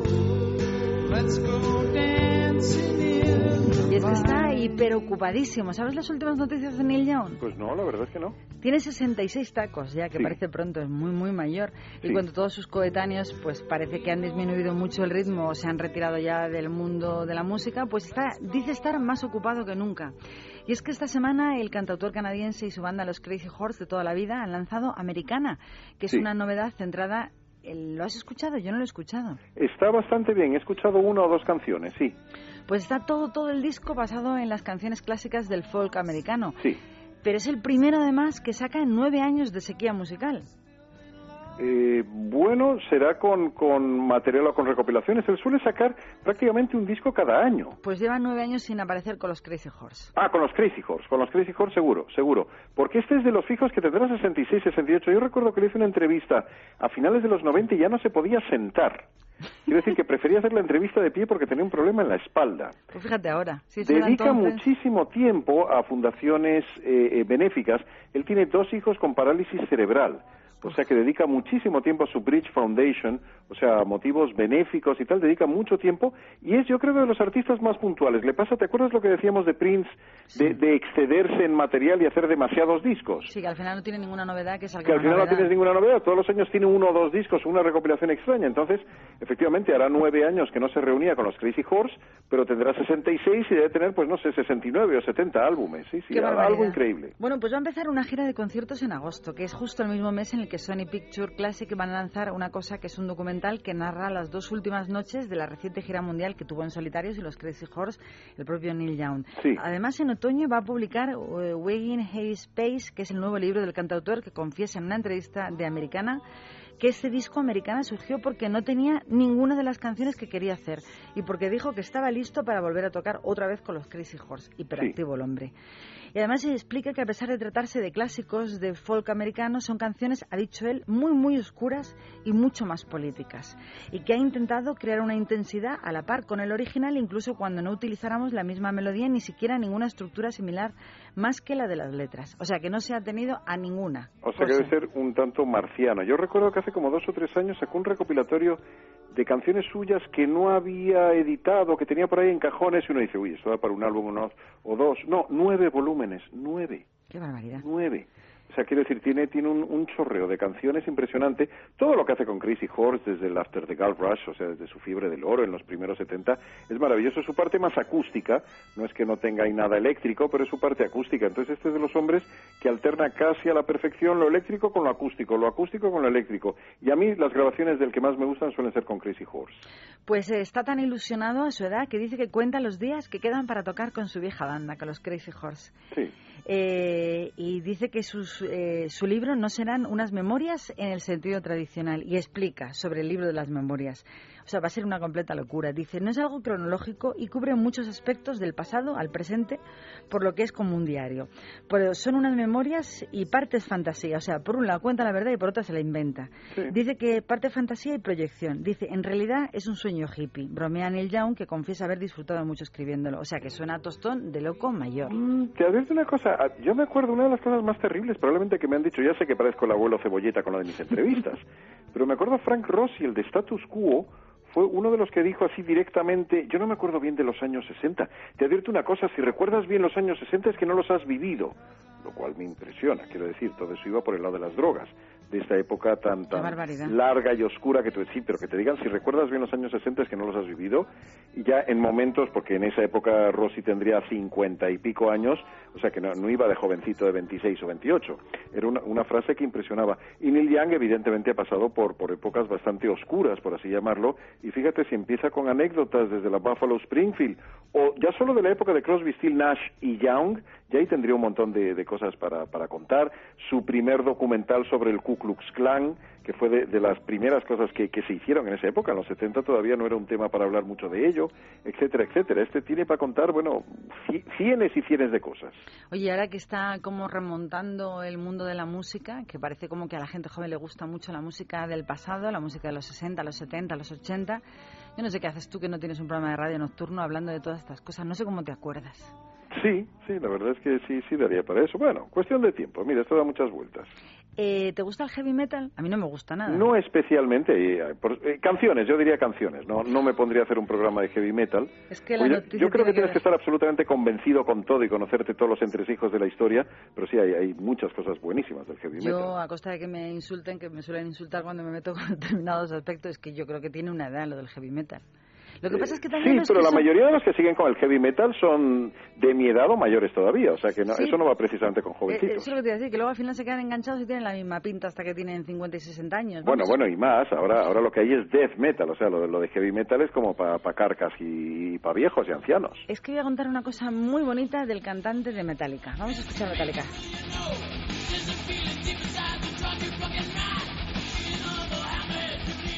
Es que el cantante de Metallica, que como todo el mundo sabe es una de las banderas internacionales del heavy metal en la actualidad, en un gesto que le honra y mucho, ha puesto un granito de arena para ayudar en la búsqueda de un homicida. Y es que la víctima y el cantante de, de Metallica no se conocían personalmente, pero ella era una fan confesa de su grupo. Y ocurrió algo y vamos a contarlo ahora. Este artista, el cantante de Metallica, ni corto ni perezoso, ha difundido un vídeo con el objeto de dar publicidad al caso, al caso de esta chica y conseguir de esa manera hacer más difícil que el criminal salga indemne del delito. El portal donde han colgado el vídeo está auspiciado por, nada menos que por el FBI, donde las autoridades ofrecen una recompensa de 150.000 dólares para la persona que dé información y que facilite la captura del criminal. De ese montante de dinero, Metallica pondría eh, 50.000 dólares. La chica, Morgan Harrington, tenía 20 añitos en el momento del asesinato, fue vista por última vez el día 17 de octubre del año 2007, justo cuando salía de un concierto de Metallica que se celebraba en la Universidad de Virginia en Charlottesville. Eh, como ha informado el FBI, tras investigar el crimen, el cuerpo fue hallado en enero en una granja en otro sitio en Estados Unidos. Pero el hecho es que se perdió la pista de esta chica de 20 años cuando salía de un concierto de Metallica. El caso sigue abierto y el cantante de este grupo da 50.000 de los 150.000 que ofrece el FBI para encontrar pistas y dar con el asesino de esta fan de ese grupo. Oye, ¿qué noticias has encontrado esta semana? Me encantan. ¿A que sí? Porque en vez de ser, sí, en vez de ser las típicas cosas de, uy, de este concierto, de este disco y tal, esas son noticias y, y curiosidades, o sea que me encantan, me encantan. Qué buen, qué buen, qué buen granito, qué, qué bien que alguien se implique en una persona que perdió la vida cuando salía de uno de sus conciertos. A mí me parece apasionante. Desde luego. Y otra noticia positiva, vamos a hablar de Sheryl Crow. Otra mujer que con 50 añazos está fantástica, está guapísima. estuvo fantástica, es una de mis mujeres más admiradas. Bueno, y es que acaba de acudir a, un- a una entrega de los Tony Awards, de, la- de los premios Tony, espectacular, guapísima, luciendo la mejor de sus sonrisas. ¿Y por qué es noticia? Porque además de presentarse en este evento pues con la sonrisa de oreja a oreja, acaba de anunciar que sufre un tumor cerebral benigno.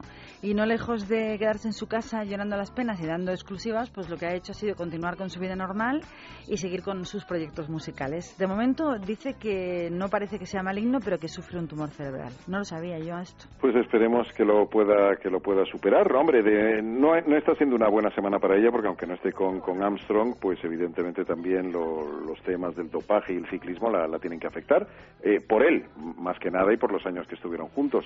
Yo tuve ocasión de, de- de entrevistarla en distintas ocasiones y de estar con ella Me varias encanta veces y en varios tienes conciertos. es- la suerte de haber entrevistado a todo el mundo. Pues la verdad es que sí. Fíjate, con el paso de los años y tal, de las cosas que más me gustan son las firmas en los discos que tengo y las fotos con ellos. Sí, sí. Con Sheryl Crow y eh, estuvimos además una vez en Los Ángeles, precisamente eh, eh, personalizando un poco la, la canción que estabas poniendo ahora, el, el All I Wanna Do, etcétera, etcétera, por el, por el Santa Mónica Boulevard y todo eso. Y eso sí son recuerdos que te quedan. Y además ella era mucho más abierta y más simpática, o supongo que lo seguirá siendo, porque como empezó mucho más tarde y de casualidad, después de haber estado haciendo coros con un montón de gente, pues, pues tenía una visión distinta. Eh, Esta había sido outsider y luego insider, ¿no?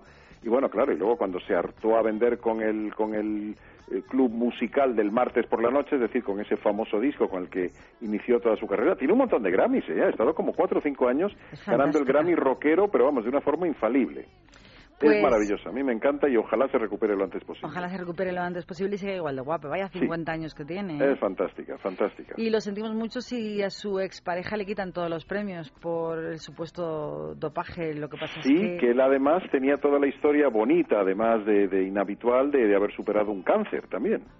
Porque él Estas superó un cosas- cáncer de testículo y, y luego, después de todo eso, es cuando se supone que hizo todos los premios sin, hombre, claro, sin dopaje, se supone. Ya, lo que pasa es que estas cosas, ¿alguien se puede arriesgar a tener tanto tiempo dopajes eh, a, a esos niveles tan profesionales del deporte? No lo sé, no sé cómo puedes superar 500 pruebas y que no te pesquen y cómo 10 años después te pueden decir que Se te sí. quitan los siete. Yo pienso desde fuera del tema que con el ciclismo hay algo que está mal, o las normas o los deportistas.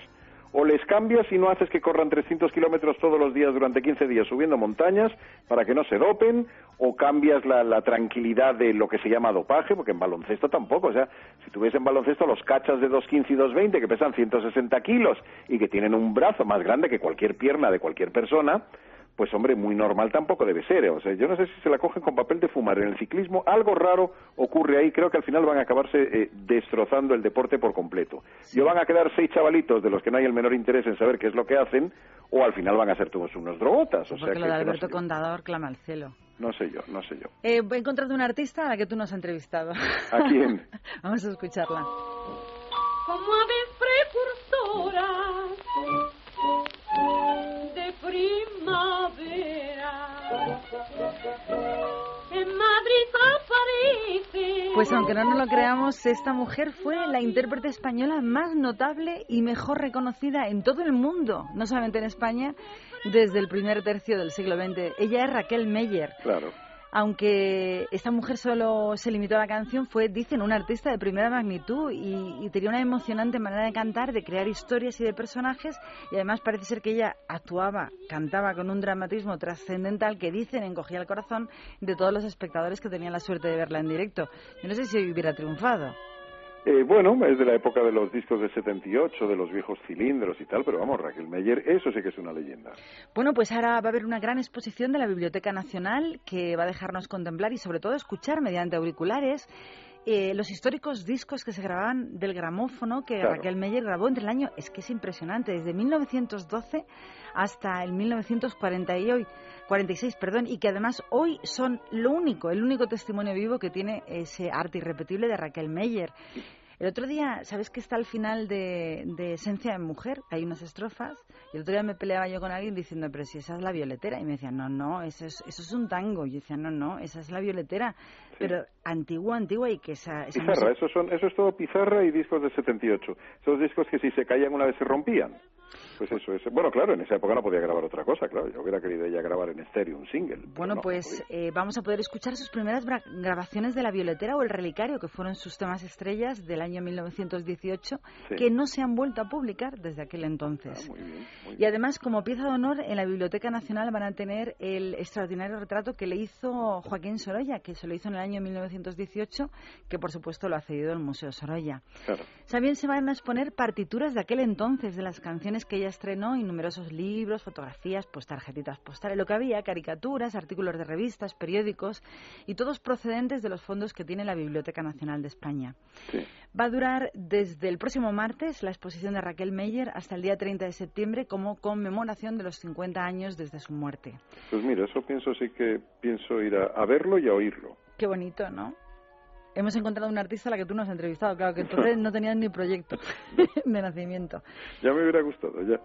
Pues eh, eso fue un artista grande, grande. Fue, traspasó Allende los mares el éxito de Raquel Meyer. Sí, sí. Que vamos a terminar con tu canción. La tienes que presentar tú, nos tienes que contar por qué te encanta esta canción de Ann Pebbles. Ann Pebbles, y además me gusta la versión de Ann Pebbles, es el I Can Stand the Rain, el, el No aguanto la lluvia, o No puedo soportar la lluvia, y digo que me gusta esta versión, que es la original, eh, pero no es la más conocida. Tina Turner hizo una versión mucho más conocida. ¿Es verdad? En plan discotequero, los Eruption hicieron una más conocida. En plan cursi, Michael Bolton hizo una más conocida. Para películas, los Commitments, que la película estaba bastante bien, quizás sea hasta más conocida que esta, pero yo me sigo quedando con esta de los primeros años 70. Ella se llamaba Ann Peebles y esto para mí es, bueno, pues una auténtica maravilla, una producción de Willie Mitchell, I Can Stand the Rain. Everything was so grand.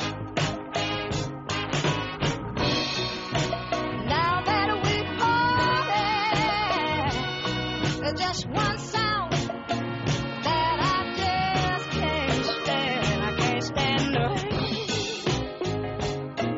rain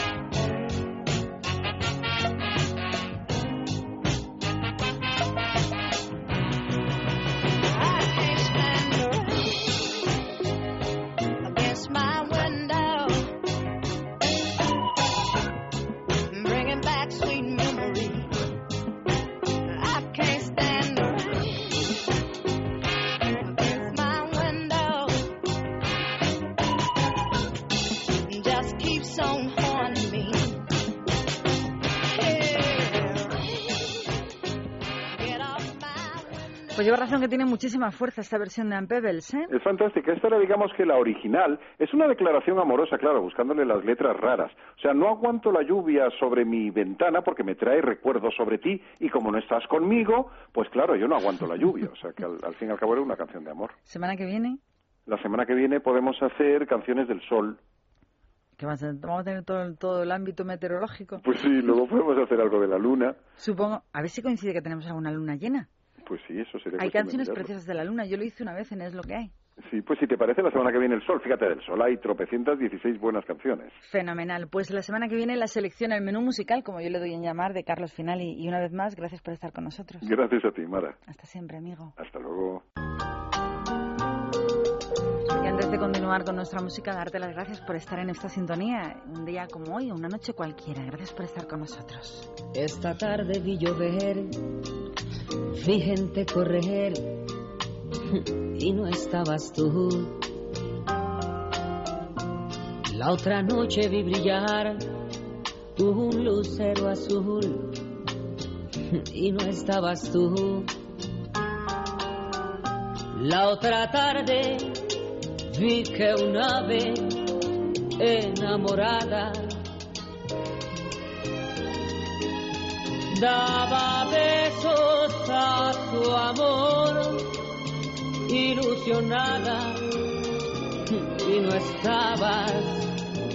Esta tarde vi llover, vi gente correr, y no estabas tú. El otoño vi llegar al mar, oí cantar y no estabas tú. Yo no sé cuánto me quieres, si me extrañas o me engañas, solo sé que vi llover, vi gente correr y no estabas tú.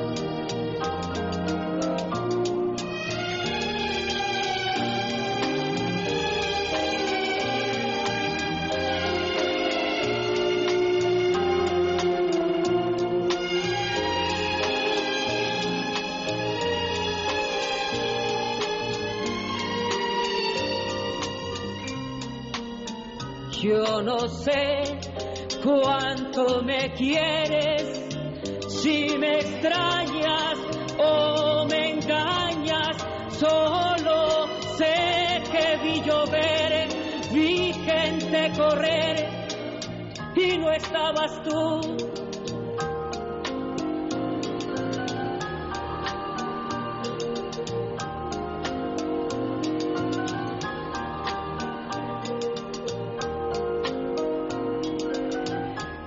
La verdad es que es un clásico, hablando de lluvia, a mí me encanta Armando Manzanero y esta es la versión que hemos encontrado solito él. Esta tarde vi llover y no estabas tú. No estás tú, pero sé que estás cerquita, creo que en Vigo. Buenas noches, bienvenido.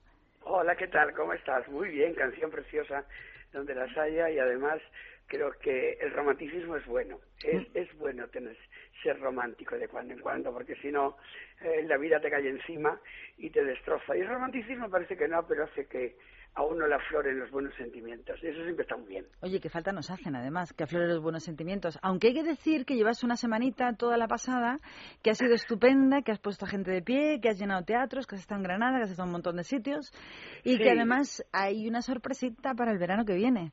Ah, bueno, sí, bueno, eh, primero que dar las gracias a los sitios donde he estado, porque ha sido Granada, Santander, Valencia, Logroño, eh, en- en donde la gente realmente me ha acogido con un cariño que yo, vamos, solo por eso ya tenía que pagar yo, porque el cariño de la gente es, es, es el mejor premio que te pueden dar, ¿no? Son energías que absorbes. Sí, y además, bueno, sabiendo que están pasando un momento difícil, que la gente ahorre un dinerito para ir a verte, pues también se agradece mucho porque estamos en una época curiosa en la que los padres, por dejar que los hijos vayan a ver a, a su ídolo, pues les dan 75, 80 euros y hasta más, y ellos se quedan sin ir al teatro a ver a los suyos. En este caso, yo, por ejemplo, ¿no?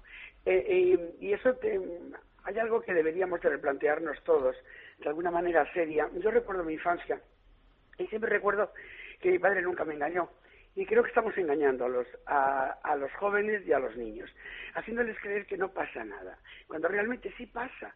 Un niño de, de 14 años no es un crío, no, no es tonto, y un niño de 8 tampoco. Y si se le explican las cosas, los niños las entienden. Lo que no se puede decir a un niño es que no pasa nada, que celebre una macrocomunión, que se compre unas zapatillas de marca carísimas porque papá puede, cuando papá no puede. Y entonces eso se nota luego mucho porque los mayores son los que hacen el sacrificio y los otros ni se enteran. Es que ni se enteran. Cosa que de cuando en cuando hay que decirle, hay que llevar a la gente a la, a la realidad, sin asustarlos, sin, sin contarles cuentos chinos, pero tampoco sin decirle que estamos en el país de jauja, porque no estamos. Y entonces, mm, yo hablando con gente en estos distintos sitios, pues, pues me lo decía, es que a mi hijo me cuesta contarle, ¿qué edad tiene su hijo, señora? Y me decía 16, digo, señora, su hijo sabe perfectamente bien lo que pasa, y si no lo sabe es que es tonto, mire usted. O se lo hace. O se lo hace, que también le va muy bien a más de uno. Y luego la, la noticia es que yo, bueno, estábamos luchando. En, en el Teatro Amaya tenemos otro otro espectáculo y yo me voy al, al Infante Isabel julio, agosto y hasta mitad de septiembre. Qué bien, o sea, vas a estar el veranito en. Madrid. Sí, porque verás, estuve seis, seis, sema- eh, seis días en el Coliseum. No estuviste nada, no dio tiempo. Nada, con llenos, la gente me pregunta cuándo vuelvo. El Infante Isabel es un teatro pequeño pero precioso, eh, es un encanto de teatro. Y bueno, me verá la gente más cerquita, no tan lejos. Y volver a Madrid, porque sabes que julio y agosto en Madrid y parte de septiembre eh, va mucha gente a Madrid a pasar mucho, mucho, semana. mucho turismo, es verdad. Mucho, sí, va mucha gente a ver museos por las mañanas y oye, pues si pueden ver al borrajo o otra función cualquiera, pues estupendo.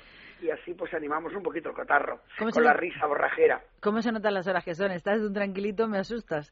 Por cierto, No. iba a decir una cosa al respecto de lo que has dicho antes. Yo creo que la tendencia está cambiando, porque de un tiempo a esta parte yo he observado que hay muchos jovencitos españoles Sí. que están trabajando en, por ejemplo, de camareros, de cosas como que están empezando los jóvenes de nuestro país a ayudar a las familias.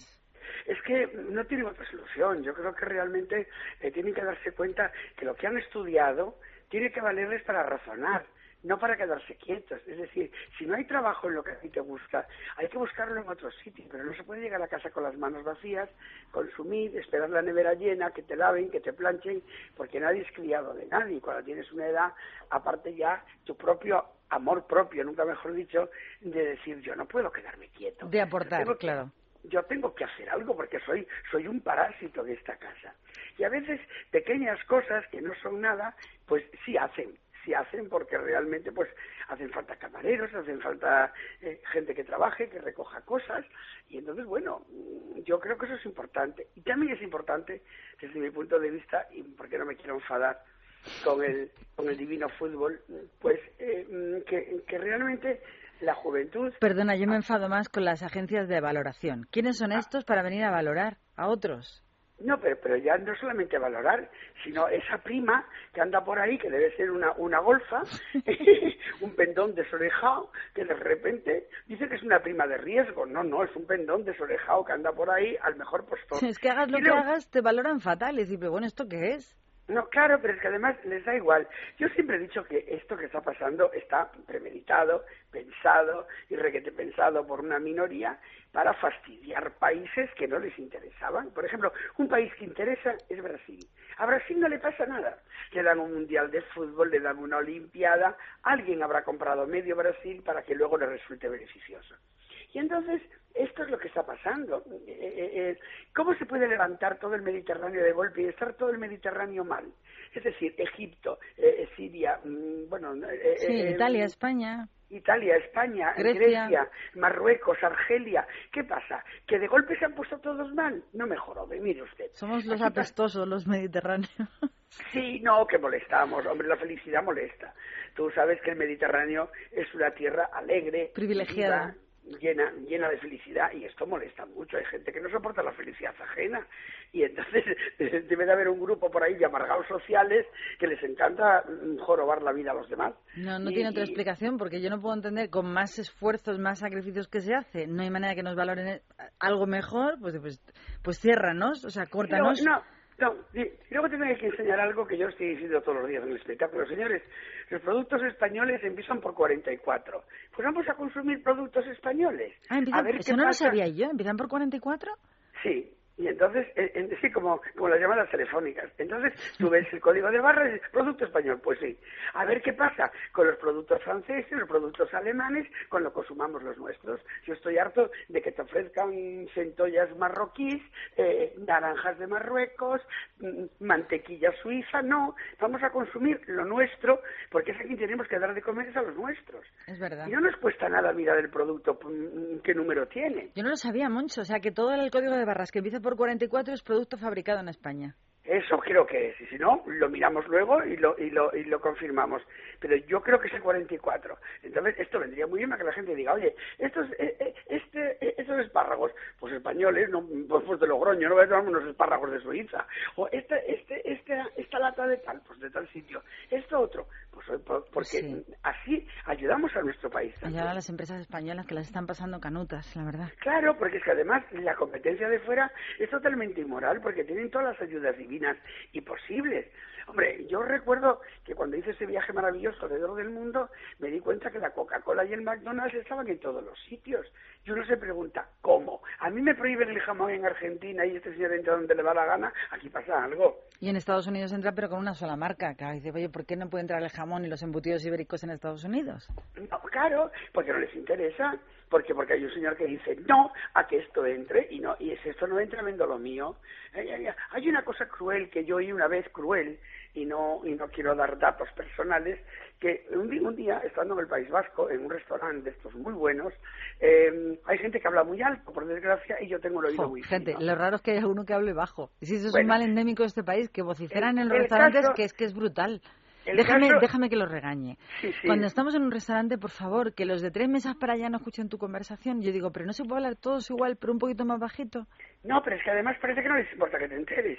No, no. Es decir, claro, pero es que el problema está en que esta vez yo oí a un señor decir a otro, un gran empresario decirle a otro en el País Vasco, a mí no me importa pagar lo que pago mientras no me monte una empresa igual que la mía en la misma provincia. Y eso es terrible. Qué cómodo, ¿no? Sin Claro. competencia ninguna. O sea, yo no mato, claro, yo no mato, ya se encarga otro. Pero aquí no viene nadie. Claro, e- es que eso es terrible. Y entonces, claro, estamos llegando eh, a, a un momento de un egoísmo tal que es, es, es patético. Bueno, el otro día una chica, resumiendo, que además lo cuento con el espectáculo, de que había comprado unas botas en Londres de 300 euros y veo por abajo y pongo hecho en Elda. Es para matarla. Sobre O sea, todo que se vaya a Londres a comprar unas botas que las puede comprar aquí mucho- a mitad de precio. Bueno, el ejemplo, el, el- el- el ejemplo es una marca española, gallega, que anda por todo el mundo, que tú te vas a Japón, a Estados Unidos, de ropa, donde sea, y es una ropa de calidad que la lleva la gente magnífica. Y en España, pues resulta que no, que es de pobre, entonces te partes de risa, te partes de risa. Y, este- y, y estoy hablando de Sara, evidentemente. No, pues Sara acaba de salir como el, el hombre más rico de toda Europa, Amancio Ortega, eh, que es un honor tener un español que de momento es el más rico de toda Europa y creo que es el cuarto o el quinto de, las de la misma lista, pero a nivel, pero a nivel No- mundial, que nadie se no lo ha regalado. las narices, trabajando. Es decir, e- ese señor, no, nadie le regaló nada, todo Ah. luchó por, por salir adelante. Y pero, pero que es curioso... ha ganado un los españoles- 15% más que el pasado año, según la última lista que han publicado. Tú fíjate. Qué barbaridad. es curioso que el españolito de a pie eh, diga, ay no, por Dios, y se va a unas marcas eh, que las fabrican en China los niños o que las fabrican en la India lo- los niños trabajando como enanos. Y entonces, estas cosas que parecen tan sencillas no lo son, porque había que abrir los ojos a mucho a mucho mozalbete sabiendo de dónde viene esa camiseta que él se pone con tanto orgullo quién la ha hecho y cuánto le han pagado a ese niño por estar cosiendo toda una tarde, ¿no? Bueno, pues ya te puedes ir preparando eh, para tu espectáculo del verano en Madrid, en el Teatro Sí. Infantas, ¿no? Sí, Has sí, dicho, ya sí. te puedes preparar sobre la prima de riesgo, esa prima que nos tiene a todos de cabeza. En el Infanta Isabel, Eso, la prima de, Isabel. yo, yo, yo la prima de riesgo, me parece que este año en las fallas cuando venga la van a poner de putón brevedero para arriba, porque es que además a mí me hace mucha gracia, esa prima de riesgo debe tener unos chulos y unos macarras que son los que luego hacen las valoraciones, porque yo, yo, no me lo imagino, es decir, tú vas por la calle, ves este país y ves otros que ellos catalogan de maravillosos y para invertir, sí, claro, para invertir ellos. Pero claro, es que, es que yo con lo de Brasil Luego tengo muy claro, un país que está ahí, que, que, que, que está mejorando a marchas forzadas, ¿por qué? Porque le ayuda a todo el mundo. Pero, pero, pero si es que esto ayuda a todo el mundo, Monchi, tiene mucha riqueza. El problema es que nosotros hemos basado nuestra riqueza en vivir bien. Y hemos basado nuestra riqueza en el ladrillo y en el turismo. El turismo No, es algo volátil, tenemos- que puede ser Claro, como una ave migratoria que se puede ir a otro una- sitio. Pero, por ejemplo, eh, basar todo en el ladrillo ha sido tan ridículo que mira en la que nos hemos encontrado. no tenemos nada. cuando entramos en la Unión Europea hemos pasado porque nos pongan una cuota de leche, una cuota de trigo, una cuota de todo, cuando nuestro país es agrario y pesquero. Y no, y no, y no lo hemos defendido como deberíamos defenderlo. Tú, tú vas con el tren por España adelante, como yo he recorrido en España adelante, y estás sin sembrar. Pero ¿cómo vamos a sembrar si estamos secos, estamos desérticos? El Claro, tema es que teníamos que haber creado industria, igual que en Elda, Sí. por ejemplo, y en Novelda y en todas las zonas de Alicante están haciendo zapatos, pues ¿por qué no se nos hemos convertido en el mayor eh, exportador de zapatos del mundo entero? Haríamos industria de zapatos, o de botones, o de cremalleras, o de, yo qué sé, Sí, de pero era acero. más cómodo el ladrillo, era más fácil. Es que era, claro, yo meto 10 milloncitos de pesetas y se me convierten en 50 y aquí todos ricos. Y nos lo gastamos en mariscadas y en Mercedes. ¿Y qué ocurre? Pues que nosotros nos hemos cavado nuestra propia tumba. Y es que todo ese dinero de las cuotas, que es verdad que es discutible si debíamos o no debíamos haber entrado, pero bueno, todo ese dinero de las cuotas de quita tantos olivos, quita tantas vacas, tenemos cuota de leche, cuota de aceite, cuota de todo, el dinero que te han dado, inviértelo en montar una fábrica, no te lo gastes en un Mercedes. Entonces, ah, pero ese es el problema. Claro, ahora tenemos el Mercedes viejo, pero no tenemos nada que producir. Bueno, pero así estamos igual con los teatros, es decir, eh, no es normal que en España se cierren en la Gran Vía en grandes teatros que eran espléndidos para convertirlos en centros comerciales, que si estamos con lo mismo, Eh, Sí. eh, es, es- es que no mantenemos nada de lo que tenemos. Todo no lo cargamos. Claro, y aún encima imitamos a los de afuera, y los imitamos en lo malo, no en lo bueno. O sea, tú, tú vas fuera, tienen una iglesia cualquiera de, de, de hace cuatro siglos, y bueno, bueno, bueno, la tienen como una joya. Aquí no importa nada, esto es lo de menos, solo falta que aparezcan pintadas que ya aparecieron en la Catedral de Burgos, que ya es el colmo. De todas las maneras, Moncho, vamos a pensar que hoy vamos a dar un, un mensaje de esperanza, a pensar Sí, que sí, los españoles luego- somos muy poderosos y que cuando nos lo proponemos salimos de todo, porque ya hemos estado en cruzadas anteriores en la historia muy lejana de España. Oye, conseguimos echar a los árabes de este país. Después de 800 Bueno, años, es verdad. Eso, eso fue un desastre. Pero al final, oye, al final España recuperó su entidad. Conseguimos- echar los franceses, que era mejor, hombre. Eso, y, y más reciente, es verdad. Perdón, yo después, yo después del séptimo Roland Garros de- del señor Nadal, pues me siento muy feliz, tremendamente Pues yo feliz, espero que sea aparte el abanderado español de los Juegos Es un Olímpicos. señor, además, que, que, que demuestra que, que, que en el deporte hay señores, que en el deporte eh, no hay drogadictos ni cosas de esas, y que demuestra que, que mm, luchando y peleando se va hacia adelante. Y fíjate, el otro día yo me sentía muy feliz de verlo a él allí y ver a sus padres otra vez juntos por, por, por ver a un hijo luchando. Y eso se consigue con, con verdadera eh, fuerza personal. Y como él, ver el abrazo de Gasols que le dio a Nadal, a mí me pareció tan bonito, tan humano, verlo llorar, co- cogido a Gasols, que parecía un grandote a la de él allí, que lo es. Esa, esa, esas Pues cosas son las que hacen yo creo que con ese mensaje tenemos que acabar. Es decir, viendo el triunfo de alguien tan grande como nuestro Rafita Nadal, Sí, y la lucha personal de cada uno. Yo eh, sigo pensando que ahora mismo, a mis 62 años, eh, sigo en los teatros y sigo haciendo feliz a la gente. El otro día me decía una señora desde el público, Moncho, no cambies, no te retires. Yo, solamente por eso ya merece la pena continuar luchando. Tú continuar en la radio, yo continuar en mi teatro, intentando que la gente sea feliz y sin mentir. Yo creo que lo, lo más importante es que no nos mintamos, que no nos engañemos a nosotros mismos, eso es fundamental. con eso me quedo, Moncho. Hasta siempre, amigo. A ti, cariño. Hasta siempre.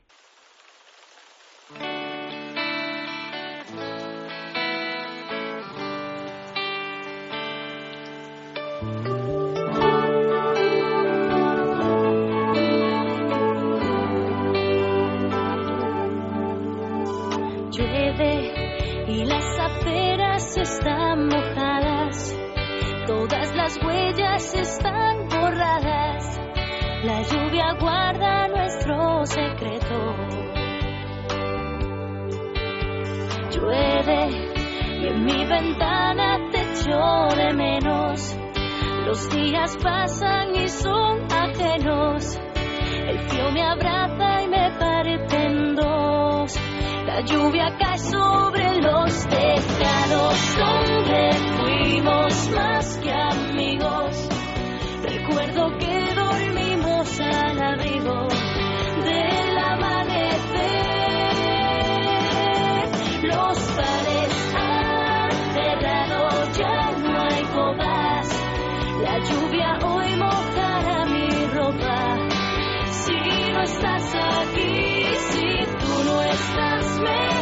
Ministro de Justicia, Alberto Ruiz Gallardón, también quería comentar que esta semana se ha comprometido, este último miércoles en el Congreso, que en seis meses va a presentar una ley para facilitar la custodia compartida que priorice el derecho de los pequeños, de los menores, por encima del de los padres. El anuncio se produce tras la interpelación urgente que presentó UPyD en la que se proponía este régimen modelo preferente en caso de separación o divorcio, algo muy, muy necesario ya que el titular de Justicia aseguró que va a encargar la Comisión de Codificación una modificación del Código Civil que debe estar listo en los próximos seis meses para que el artículo 92 deje de considerar el carácter excepcional, sino como algo habitual, el tener la custodia compartida de menores en los casos de separación o divorcio. En concreto, el Código Civil establece que el juez puede conceder el modelo de custodia compartida previa petición de una de las partes y con un informe vinculante del fiscal cosas necesarias. Parece ser que durante la presentación de estos cambios legales, el ministro Gallardón citó eh, el arranque del libro de Ana Karenina, que dice el texto que todas las familias felices se parecen, pero las infelices son, lo son cada una a su manera. Así que con esta mención el ministro manifestó que cada caso es único y distinto y por eso deben darle libertad al juez a la hora de considerar el mejor modelo de custodia, pero también siempre prevaleciendo siempre los intereses del menor. Así que el Código Civil ha quedado obsoleto y rígido y ahí estamos todos de acuerdo.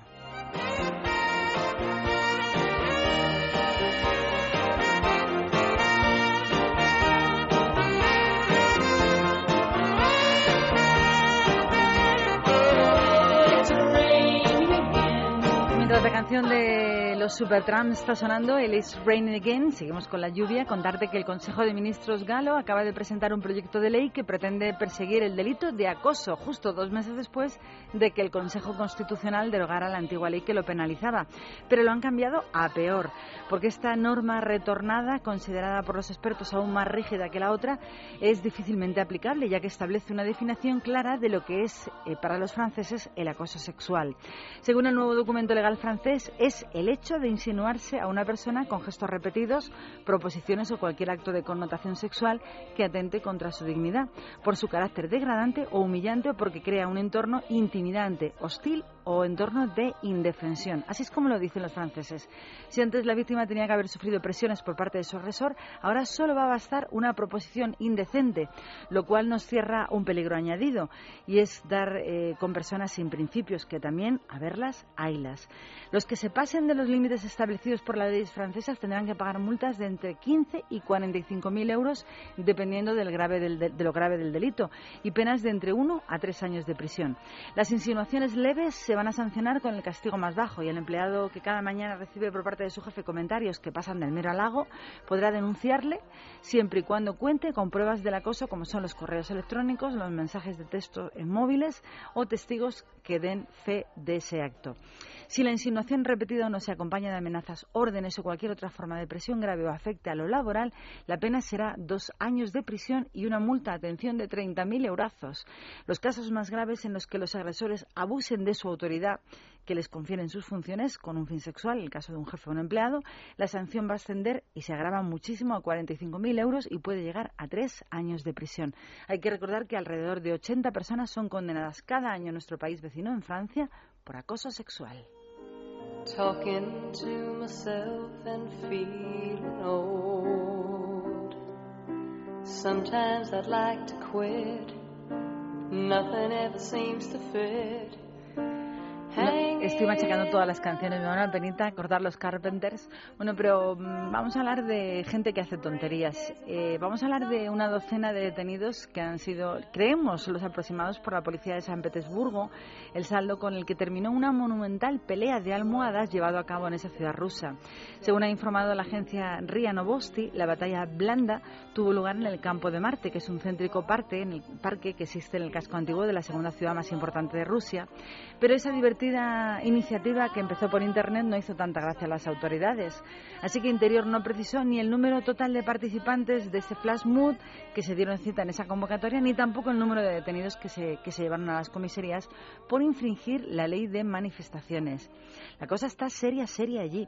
El Parlamento ruso aprobó también esta misma semana una serie de enmiendas a la norma de manifestaciones que endurece las sanciones previstas. La ley fue ratificada el pasado viernes por el presidente ruso Vladimir Putin y a partir de ahora cualquier particular detenido por infracciones durante un acto público puede recibir una multa de hasta 300.000 rublos, que son unos 7.350 euros, aunque estén jugando a darse simple almohadazos limpios. A Putin, a este hombre, le hubiera traído yo a resolver la acampada de la Puerta del Sol.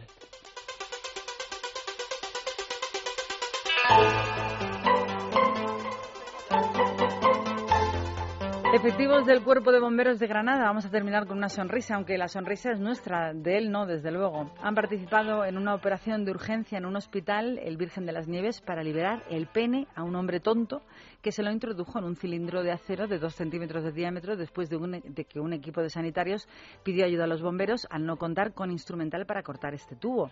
Según ha explicado el sargento de bomberos, los hechos ocurrieron sobre las 4 de la madrugada del pasado lunes al martes, cuando una llamada de urgencia del hospital les pedía ayuda, ya que se encontraban con un hombre de 52 años que tenía estrangulado su órgano sexual en un cilindro, como te decíamos, con un gravísimo peligro de sufrir gangrena.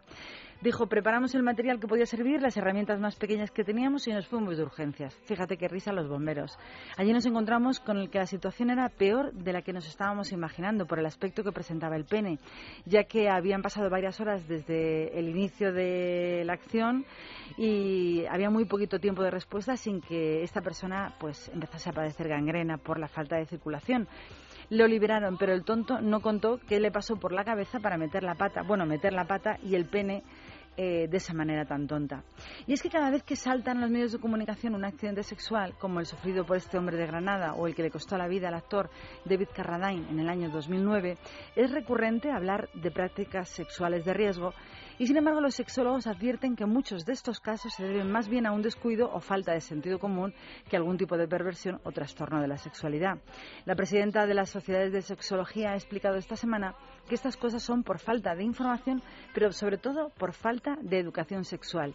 Y ha dicho que a veces son cosas de sentido común porque el sujeto no ha caído en la cuenta de que ese objeto que está utilizando puede producir vacíos y apretar, pues en esta ocasión, el órgano sexual.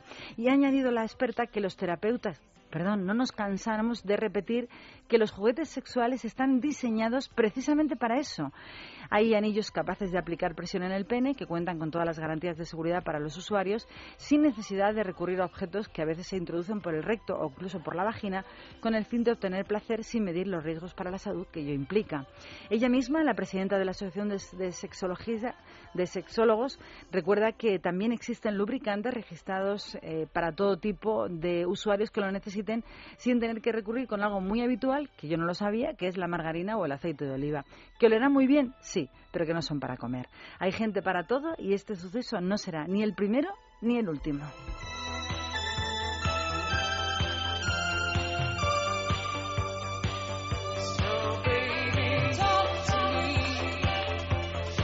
Nos vamos. El tiempo apremia y por eso todas las canciones que hemos ido poniendo sobre las noticias tienen que ver con la música. Nos vamos con Eurythmics y este clásico del mundo de la música que pone punto final a nuestro tiempo de radio. Gracias por estar con nosotros. Gracias Carlos Millán por estar en el control técnico.